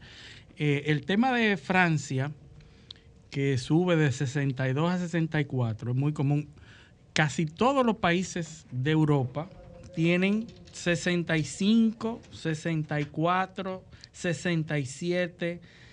Todos los- la mayoría de los países, salvo eh, Canadá, por ejemplo, que tiene 60, pero planificado a 70, o sea, hay un, hay un escalonamiento en la, eh, en la edad de, del- de la pensión. Casi todos los países están encima de 65. Creo que también eh, Noruega eh, tiene 62, eh, 62 con escalonamiento hasta 75. Es decir, la mayoría de los países ya están en un promedio de 65 años la edad para la jubilación. Así que el tema de, de- de Francia, de haberlo subido de 62 a 64, pues no creo que vaya a ser eh, más grave de ahí. Es un, es un derecho que pierden, pierden dos años y eso se siente. Pero lamentablemente esa es la No, y sobre situación. todo, sobre todo en países donde, donde esa el tema de la seguridad social es un Sí, componente, componente que fundamental. forma parte fundamental del nivel de vida de esos Sí, países. O sea, eh, eso es algo que para un, un, un francés, un español, un, son ciudadanos de, de la Unión Europea, eh, eso, es- eso, es, eso es algo que, que eh, importantísimo. Son varias generaciones ya que está- han vivido bajo, ba- en estados donde se garantiza eso, eso, eso como derecho básico. Y eh, que no es tanto el caso de nosotros, porque con lo que decía José hace, hace unos, unos minutos, aquí todavía no hemos empezado a pagar pensiones. O sea, la gente no ha empezado a recibir los beneficios del sistema. Entonces, por lo tanto, no lo tienen, eh, no, no- todavía eso no está a tan pesar fijado. de que la hay, que hay activos políticos que están sacando mucho provecho de eso, ¿verdad? Hay, hay, hay legisladores que tienen eso como, como tema fundamental. Sí, claro, muchos de ellos son unos cuantos, pero hay, digamos que, un profundo eh, criterio populista en muchos de los planteamientos que hacen. Cosa de la que yo como político siempre he querido cuidarme, porque yo soy de los que cree que el populismo pasa factura. En gran Bueno, medida le está pasando a este gobierno. Estamos viendo. eh, Eh, las- los planteamientos de campaña eh, simpáticos que no tienen un trasfondo de sustentación, ¿verdad? Eh, de que son convenientes o que se pueden aplicar en la realidad, o que parten de criterios reales y de problemas reales, a la hora que tú llegas al gobierno y te toca entonces aplicar y administrar y haces lo contrario, sigues haciendo lo mismo porque era lo que convenía, entonces Sobre viene, todo porque queda viene todo la factura, grabado. viene la factura, eh, sobre todo ahora, claro, porque antes tú decías algo, lo imprimía en un periódico o- o- o- o se emitía en una, en una, en una emisora de radio. Y para verificar lo que tú dijiste, había que ir a una hemeroteca y qué sé yo, no era tan- ahora está en la mano de todo el mundo con Claro. un teléfono celular. No, y que además de eso, José y Luis, eh, hemos dicho antes aquí que a usted en política lo pueden entrenar para elaborar un discurso para atacar al contrario, un discurso para fijar su posición, pero para desmontar una cosa que usted mismo ya dijo, eh, o sea, eh, a- a- atacarse usted mismo o desdecirse usted Pero tú lo ves, difícil. eh, muchas de las cosas, de los problemas que surgen, Claro. eh, lo primero que le ponen a los funcionarios es un Twitter de lo que decía cuando Claro. estaba en oposición. Eh, hay un tuit para cada ocasión. Eh, hay un tuit para cada ocasión. Claro, claro, Entonces, una cosa con violín y otra con guitarra. Aquí- pero evidentemente que, que- el tema de la seguridad social que yo mencionaba ahorita ya merece un abordaje integral eh, eh, y desde el punto de vista del, del- de- del modelo tripartito. Es decir, ahí tendrán que participar trabajadores, empre- empresarios o empleadores y gobierno. Y yo creo que con esta propuesta que el, gobierno, el, el- Congreso está elaborando, va a haber un buen punto de inicio para una discusión seria sobre eh, la sostenibilidad de las pensiones en la República Dominicana, porque no es justo que un trabajador luego de 30 años se pensione con el 25% del, del, del salario. Eso lo ideal es llevarlo, lo ideal sería alrededor de un 60%, que es la media. Eh, o eh, mejorarlo lo más que se pueda en el marco de una reforma que sea sostenible y, y realista. Así que...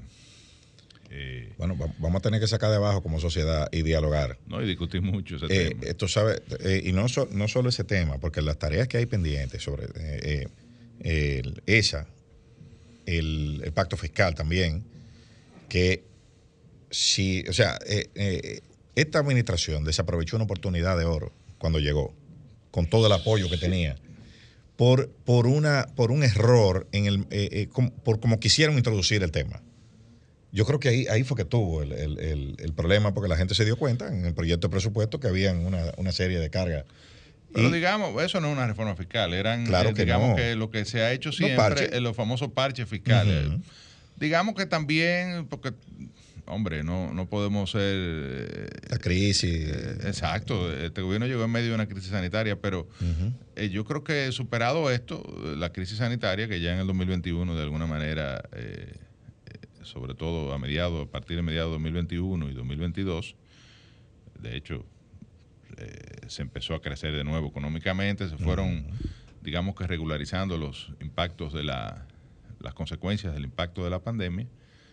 Es una discusión que se pudo haber tenido en su momento. Ya uno ve difícil que el gobierno se enfrasque, a pesar de que eh, los organismos internacionales, ustedes vieron el reporte del Bank of America, de la Unidad de Inteligencia Económica del BOFA, donde menciona que la economía dominicana se va a ralentizar, es decir, que el crecimiento que se Ya- había previsto... ya lo vimos en el primer trimestre. Lo vimos en el primer trimestre, se estima un crecimiento que inicialmente el Banco Central había planteado en cerca en 4.5%, más o menos. Eh, ya BOFA está hablando de 3%. Un déficit eh, fiscal que deberá financiar esa, los impactos de esa ralentiz- ralentización económica que posiblemente termine alrededor de un 6%. Entonces son eh, señales importante. que impactarán y están impactando ya muy negativamente la situación económica de los dominicanos. Un banco central que se ha obligado, que ha- se ha visto obligado por la crisis eh, inflacionaria que se ha dado en el mundo y que impacta a la República Dominicana a tomar medidas contracíclicas de, de incremento de la tasa de interés que le están dando durísimo a la clase media dominicana. Y a pesar de eso, parecen estas medidas que no son tan eficaces. O sea, la percepción generalizada, y lo vimos, eh, lo, hemos visto en las distintas encuestas que se han publicado recientemente, y además lo vemos en los supermercados cada vez que vamos a comprar algo, es que la inflación es galopante, o sea, que no se detiene eh, y que eh, va increciendo. Y evidentemente afectando la situación económica de los dominicanos e impactando el otro problema que la gente identifica eh, que le afecta más, que es la seguridad. Porque en la medida en que la, gente... Condición socioeconómica se deteriora. Se, se, le- se- se deteriora su condición socioeconómica, las opciones de supervivencia, de sobrevivencia en los segmentos, sobre todo más vulnerables de, de- de la sociedad dominicana, las opciones van cerrándose y desapareciendo, la falta de oportunidades y demás, eh, pues evidentemente eso tiene un impacto en el incremento de la delincuencia sube. y el descontento. Entonces, ese es el gran reto de, de- de- de este- de este gobierno y es lo que, digamos, que la oposición política ha venido señalando y planteando, que no ha habido medidas eficaces para eh, resolver esos problemas. Y además que... O abordar de manera eficiente con, con- con- resultados esos problemas. Esa Ahora, ralentización. bueno, precisamente, escúchame que te interrumpa, ahora precisamente el gobierno del presidente Abinader acaba de anunciar un cuarto programa, en este caso Claro. eh, el programa de acercar el, el productor al consumidor. eh, para un cuarto programa gubernamental para tratar de eh, colmado, paliar el tema de la- del colmado. campo al colmado. Sí, sí. Dicho sea de paso, el colmado es eh, hoy en día el establecimiento comercial de detalle, sobre todo de productos de alimentos, donde le cuesta más caro comprar al- a, a la población. Pero donde compra De la mayoría. hecho, la gen- eh, sí, pero eh, la, la mayoría compra porque no tiene dinero. Es Exacto. decir, porque el- también el colmado es Crédito. un ente de crédito, la famosa macota. Decía una, una doña en YouTube ante la pregunta del reportero sobre el incidente del robo al colmado de su barrio, eh, que, que Le parecía que ella decía que concho, que qué pena que no se llevaron la mascota. que a los tigres que por favor la próxima vez que roben, que se lleven la mascota. Se concentren en el cuaderno. Que- Entonces, realmente es una fuente de, de crédito, de microcrédito, digamos, de financiamiento eh, de la gente, pero cuesta un 30% más caro comprar en un colmado que en un supermercado. Entonces, eh, eh, esa... Pero eh, el, el- el- el que haya que hacer un cuarto programa significa que los otros tres no funcionaron. No se habla de eso. Exacto. No sabemos. Pero tampoco se Pero sabe. Claro, evidentemente, que ese, ese- ese no, es el, no el- funcionaron. Entonces, lo, lo otro es. Y que se está improvisando. No, no, exacto. ¿Y dónde está? ¿Cuánto es el presupuesto para ese programa? O sea, ¿cómo es? ¿Es en efectivo? ¿Quién va a manejar eso? O sea, no- eh, anunciamos un programa del campo al colmado, pero nadie sabe ¿qué- quién es responsable, a través de qué en- ente gubernamental se va a hacer eso, ¿Cuál fue el impacto? qué ministerio, cuánto, cuánto hay, cómo, ¿Cuál fue el en qué impacto consiste. de las medidas que se tomaron con los la única manera que yo lo veo es que el INEPRE, por ejemplo, vaya y compre a los Ajá. productores y, y- y sea el intermediario entre... eh, Pero, y- y- Pero eso sea, existe ya, el camioncito. La última vez que yo miré esos datos, había más de 60 mil colmados en el país. No, y, el otro, el otro, el- o Debe sea, haber ahora, eso fue hace unos años, debe haber como 100 mil puntos de venta eh, Entonces, de colmados. entonces ¿cómo tú, cuáles son los colmados? Y, y ¿Cuál es el criterio para seleccionar un colmado?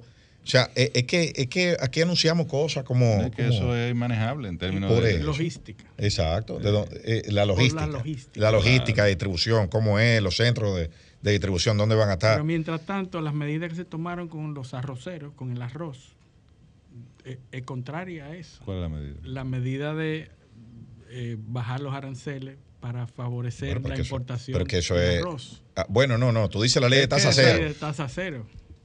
Eso es un golpe a los No, no, no, los arroceros es parte de- Del acuerdo de libre del comercio. acuerdo de libre comercio. Hay del un programa de desmonte que inició en el año 2004, o sea, 20 años se le dio de protección al sector arrocero.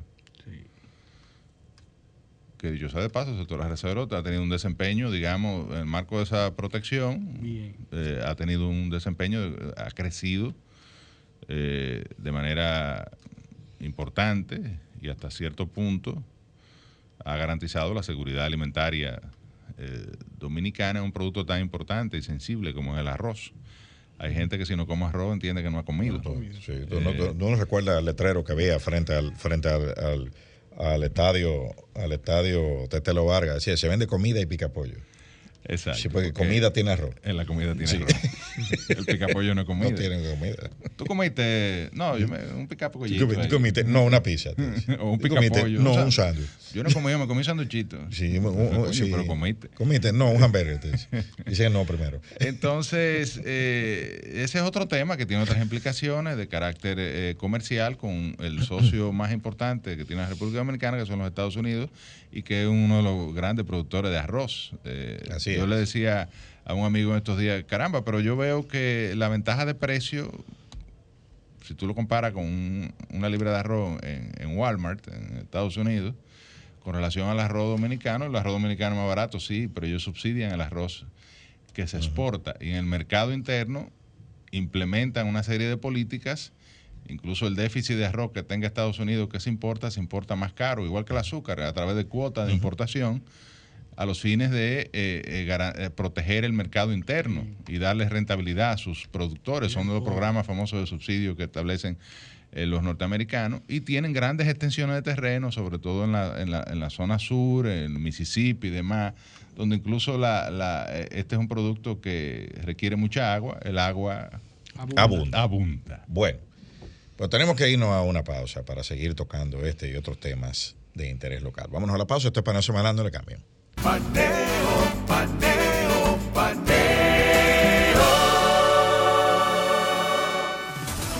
Sol 106.5, una estación del grupo RCC Miria.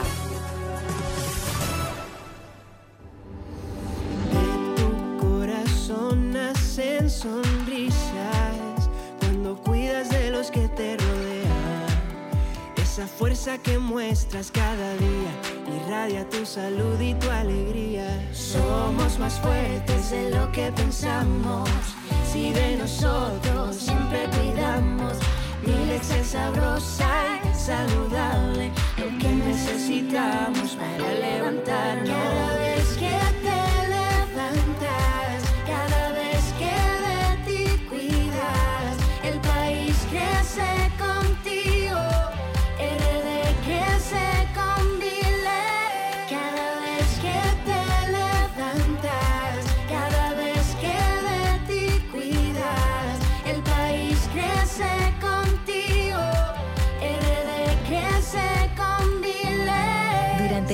Generaciones hemos crecido sanos y fuertes con Milex, leche pura y saludable.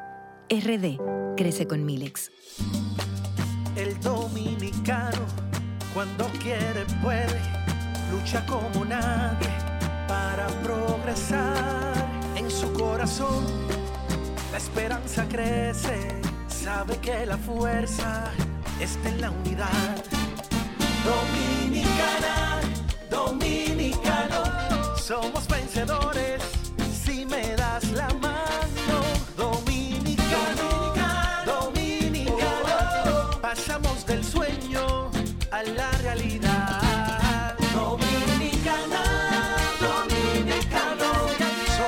La vida es como una carrera, una sola, en la que cada día damos la milla extra y seguimos transformándonos, porque lo más importante no está en lo que hicimos, sino todo lo que hacemos para ser invencibles. Ban Reservas, el banco de todos los dominicanos. Tempranito cuando me levanto, el sol me alumbra en la mañana. Me tomo mi café del campo. Un cristal de cristal de caña es natural. De caña al 100%. La prefieren en la ciudad y en el campo también. Azúcar cristal de caña, naturalmente dominicana, disponible en supermercados y colmados en todo el Sol país. 106.5. La más interactiva. Paneo, paneo, paneo. Continuamos en Paneo Semanal por Sol 106.5 FM. También en YouTube, en nuestro canal Paneo Semanal y en el canal de Sol 106.5. Y en nuestras redes sociales, Instagram, Facebook y Twitter, Paneo Semanal. Entonces, José, estamos ya casi, casi. lo que quieren provocarme a mí para casi hablar de política. No, pero claro. No, Pues como, dale, ¿qué es como- que tú como- tú casi no eres, como tú no eres político. Eh, A tiempo completo. bueno, entonces, entonces, José. Para cuando vengo aquí no quiero tampoco. No, no. ¿Cómo que dicen los amigos tuyos, Luis, que es un programa de... Dice política. Nomás se habla de política ahí. De lo que menos se habla aquí es de política. Eso, es lo que te dicen eso no oyen el programa. Parece que no. Me voy un pedacito. Pero bueno, eh, vamos, vamos a, abordar esto. Eh, hay un tema que ha estado sonando con, con mucha mayor intensidad en estos días, que es el tema de la posible conformación de un frente opositor cosa que, no es nueva, porque ya, ya aquí se ha acudido eh, con frentes electorales conformados con diferentes eh, eh, agrupaciones en determinados El acuerdo de Santiago. Exactamente. Que llevó al PRD al poder en el año 1978. Y el famoso, digamos, el famoso acuerdo de Santo Domingo.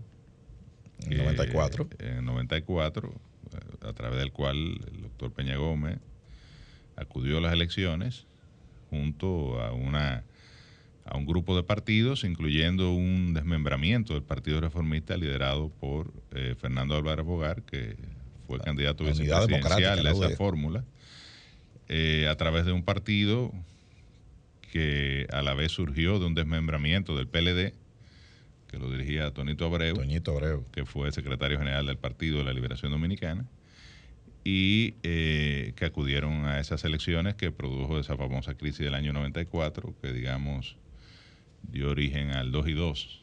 O sea, que al final el doctor Balaguer eh, como que engañó a Peña Gómez, ¿no? Se dice, pero ya, ninguno de los dos está en este mundo para decirlo. Pero también produjo la, eh, digamos que la primera reforma constitucional moderna. una, Profunda. Sí, eh, introdujo figuras como el Consejo Nacional de la Magistratura, la doble vuelta electoral. Separación de las elecciones. La separación de las elecciones, es decir, una serie de, transformaciones que al pasar el tiempo, pues bueno, eh, demostraron o, rindieron los frutos que de alguna manera se querían, que era el fortalecimiento ¿no? de la, del institucional eh, dominicano. Y yo diría, Eliseo, que todos los, digamos, los, los polos, ya sean opositores o, de gobierno, en algún momento concertan alianzas con distintas organizaciones políticas. El PLD lideró durante muchos años el famoso bloque progresista. No, recuerda que en el 96 también hubo una alianza Frente Patriótico, una coalición. exactamente, esa, esa muy importante que llevó el presidente Fernández a ganar las elecciones en su primer periodo, eh, con un Frente Patriótico donde vimos al doctor Balaguer y al profesor Juan Bosch alzar juntos eh, sus manos en señal de triunfo.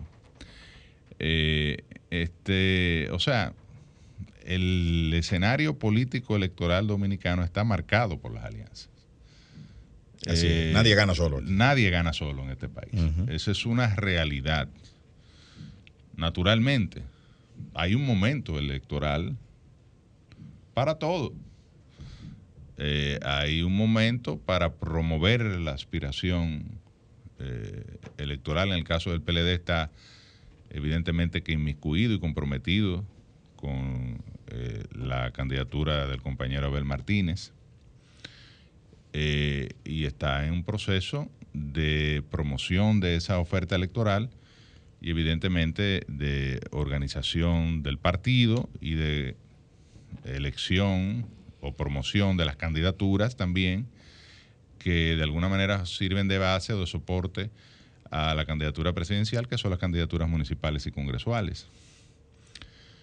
Eh, la fuerza del pueblo está en lo mismo, el PRD está en lo propio eh, y el, PRM, está en lo propio y cada organización política dentro del contexto ¿verdad? De, su realidad está eh, en ese ejercicio.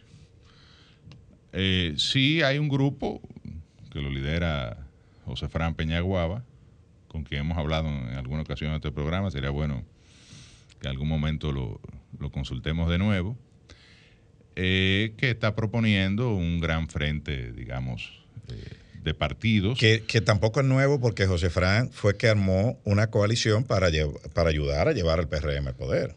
en, el en 2020. Y formó parte del bloque progresista mucho tiempo. Fue una figura, digamos, que señera de ese bloque progresista. Eh, eh, eh, evidentemente a partir de su condición de presidente del bloque institucional socialdemócrata. Tiene una sapiencia muy importante en, en el político porque sabe sopesar las situaciones políticas. Entonces a nadie, yo diría que no debe sorprender el hecho de que estos elementos surjan y además el PRM llegó al poder, como tú bien dices, eh, en el marco de un, de un gran acuerdo electoral con distintas organizaciones políticas. Pero si el que está en el poder, que se supone que tiene ventaja, aún en sus mejores momentos, como sucedió en el caso de Danilo Medina en las elecciones del 16, un presidente que en ese momento marcaba eh, un 80% de aprobación y que ganó esas elecciones con un 62%, casi un 63% fue aliado a nueve organizaciones políticas en ese proceso.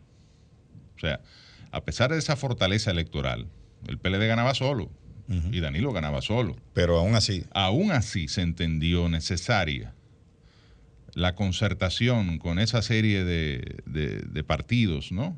Que formaron en ese momento el bloque progresista. Y se parte incluso hasta de un hecho que habría que, que demostrar pero que se entiende que eh, es conveniente, que es aparecer en la mayor cantidad de recuadros posibles cuando tú eres candidato a algo, que eso es una ventaja. Yo creo que el elector, si quiere votar por ti, va a votar aunque tú estés en un solo recuadro. Donde quiera. Pero se entiende que es más conveniente que tú apareces en 5 o 6 lugares, en 10, 11, en 12. Hay una percepción de consenso. Mientras más, tú tengas, entonces ya el elector de que abra la boleta, se, pero este hombre aparece, eh, hay que votar por este. O sea, se entiende, digamos que un elector menos informado quizás eh, pues, pueda actuar de esa manera. Se ve como una ventaja para un candidato yo te decía que hay varios momentos. Este es el momento del PLD eh, impulsar verá, su crecimiento, este, eh, impulsar sus candidaturas en los escenarios locales, en los distintos municipios y distritos municipales.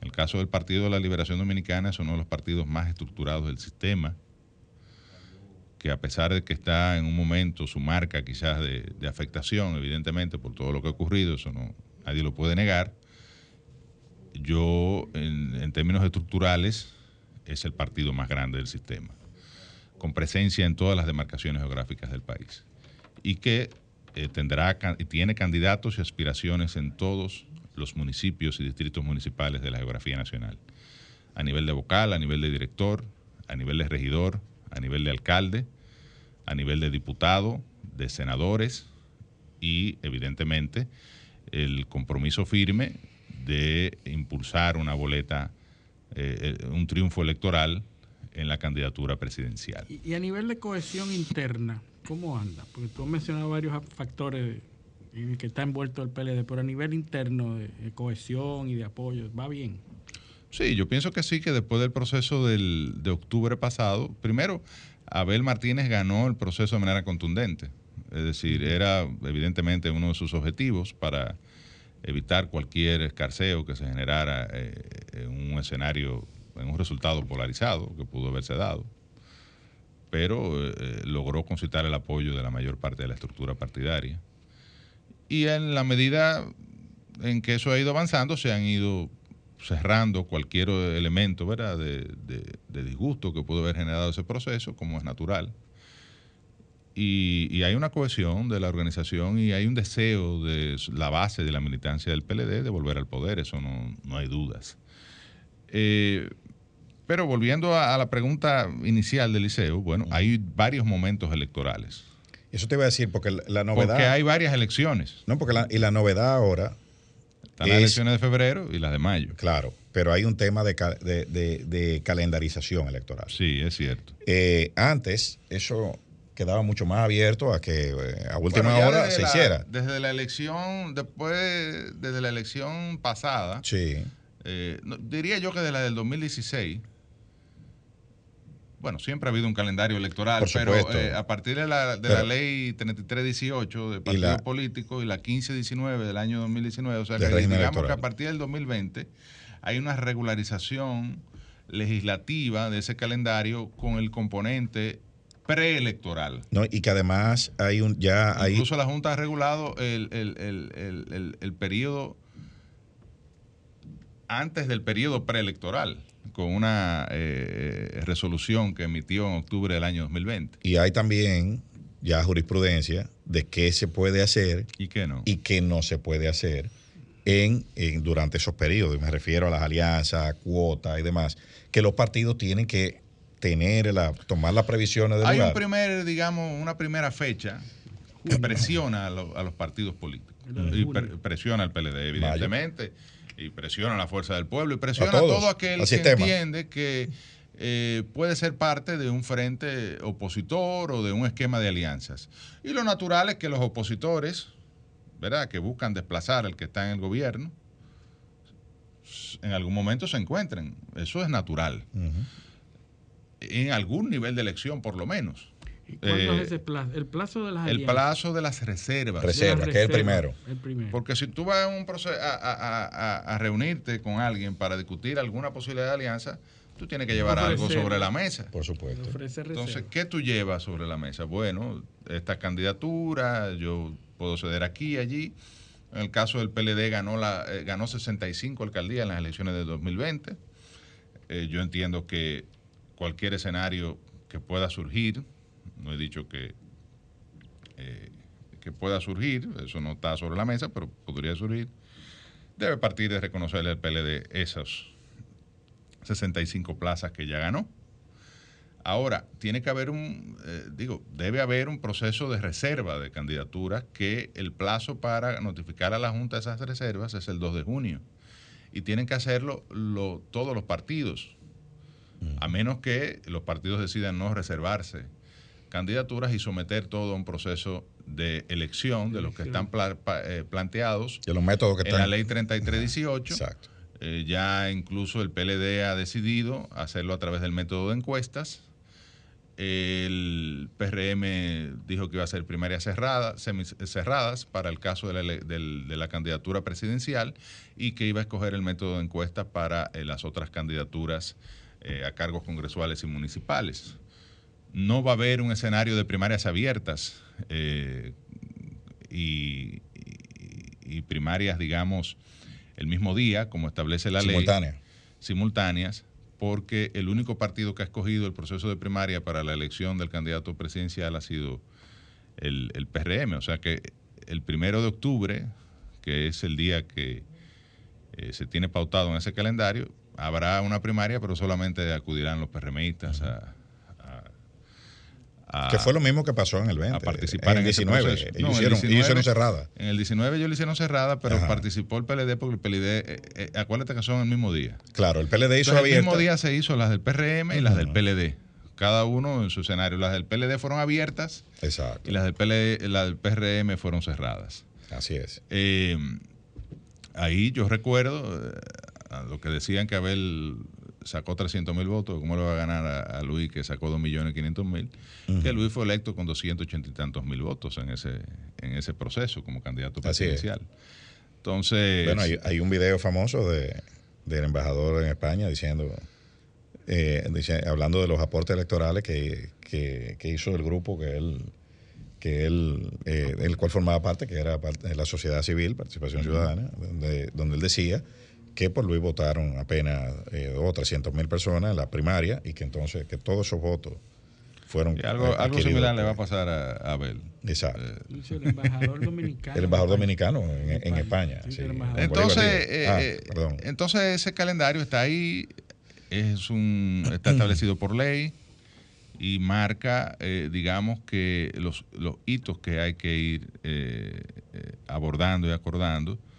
Ya tuviste que la, uno de los partidos de oposición, la Fuerza del Pueblo, designó una comisión de, de alianzas, evidentemente, para ir viendo esos temas en la medida en que el calendario obliga a los partidos, en que en el caso de que produzcan reservas, eh, debe notificarlos el 2 de junio.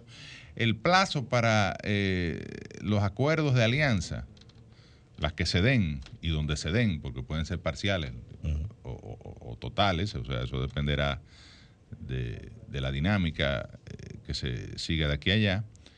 En noviembre, para las elecciones de febrero, y 15 días después de las elecciones de febrero, me parece que es lo que establece la ley para las elecciones de mayo. Es decir, tres meses antes de las elecciones, que se produzcan las elecciones tanto de febrero como las de mayo. Eh, pero definitivamente que los partidos de oposición deberán abordar seriamente la posibilidad de eh, establecer alianzas para constituir un gran frente opositor que le permita, digamos, que competir con y lograr desplazar del poder al, eh, al PRM, que es el partido verdad que, que está en el gobierno, y que definitivamente en un escenario de esta naturaleza, donde está en el, gobierno y prácticamente el presidente Abinader será el candidato a la reelección, eso poca gente creo que lo duda en este país, el PRM tiene ventaja. Eh, en un escenario, ¿verdad? desde el gobierno, ¿no? Y está haciendo dos apretos. Entonces, hay que hacer, así como con, con las 65 candidaturas a la alcaldía que ganó el PLD, también está haciendo su esfuerzo el PRM de, Sí, y nosotros lo haremos con las 70 y algo que ellos ganaron también, porque eh, en esos lugares también eh, hay candidatos del PLD. Es decir, sí, tú alude al hecho de que hay un, plan de conquista de candidatos, pero no solo del PLD, del PRD. De todas partes. De, de, de, todos los partidos, de la Fuerza del Pueblo, de todos. O sea, ha habido una ofensiva eh, a sabienda de que febrero marcaría una tendencia. Una, tendencia, hacia las elecciones de mayo, porque ya generan el, en el imaginario popular el hecho de que el que gana febrero. La percepción de ganador. Es el ganador. De hecho, en las últimas dos elecciones, que son las que se han practicado eh, bajo la modalidad de las elecciones separadas, una en febrero, municipales y otra en mayo, presidenciales y congresuales, quien ha ganado las elecciones de febrero ha ganado las elecciones de mayo. Mm. Eso no necesariamente tiene que ser así, pero, eh, lo que ha, y nada más van dos elecciones, tú te quieres, no es suficiente para demostrar que eso es un hecho incontestable, que es un axioma, y que, pero eh, puede darse el caso de que alguien gane febrero y pierde mayo, pero evidentemente que hasta decirlo genera eh, una idea de que uno está hablando de disparate, ¿tú me entiendes?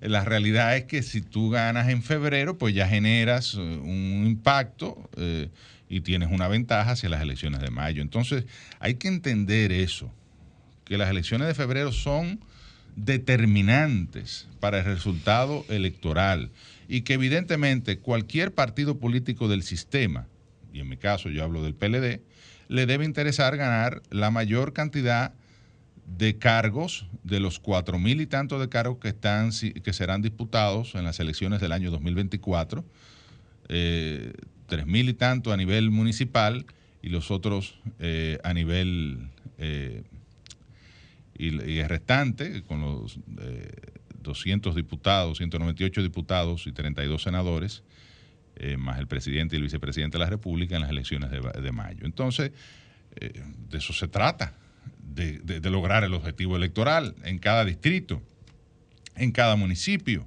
en cada provincia y evidentemente de lograr el triunfo electoral en las elecciones de mayo. Más aún, eh, la fortaleza del resultado electoral de febrero de cara a la oposición pudiese marcar incluso eh, eh, como sucedería en el caso de que si fuera lo contrario, si ganara el PRM, eh, como dijimos, el escenario de mayo, no solo la posibilidad de un triunfo en primera vuelta, sino incluso pudiese ser determinante para provocar eventualmente un escenario también de segunda vuelta. Bueno, eso hay que entender. Bueno, eso está ya a la vuelta de la esquina, así que vamos, vamos hablando de vuelta, ¿verdad? Sí, claro, hablando de vuelta. Por eso cogí el. Y no la vuelta por México. Cogí, el, pie, cogí el, pie de, el pie de amigo, como hacen los decimeros. Pero a ver, decir que ya hemos llegado al final de nuestro programa. Vamos a estar aquí, porque esto se va a ir desarrollando rápido, aparentemente por poco tiempo que falta. Y agradecer a nuestros teleoyentes la sintonía en este sábado y pedirles que con el favor de Dios nos acompañen el próximo sábado en otra edición de Paneo Semanal. Hasta entonces. Paneo, paneo, paneo.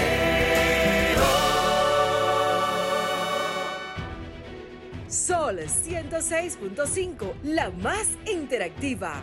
Una emisora RCC Miria. Ser tu tarjeta, Visa Reserva. Lo que tú aspiras, lo que yo aspiro, podemos ser. Ser gente buena que echa pa'lante. Gente con visa que entre en tu aparte, gente que estudia y que se mueve. En supermercado siempre que pago, pago con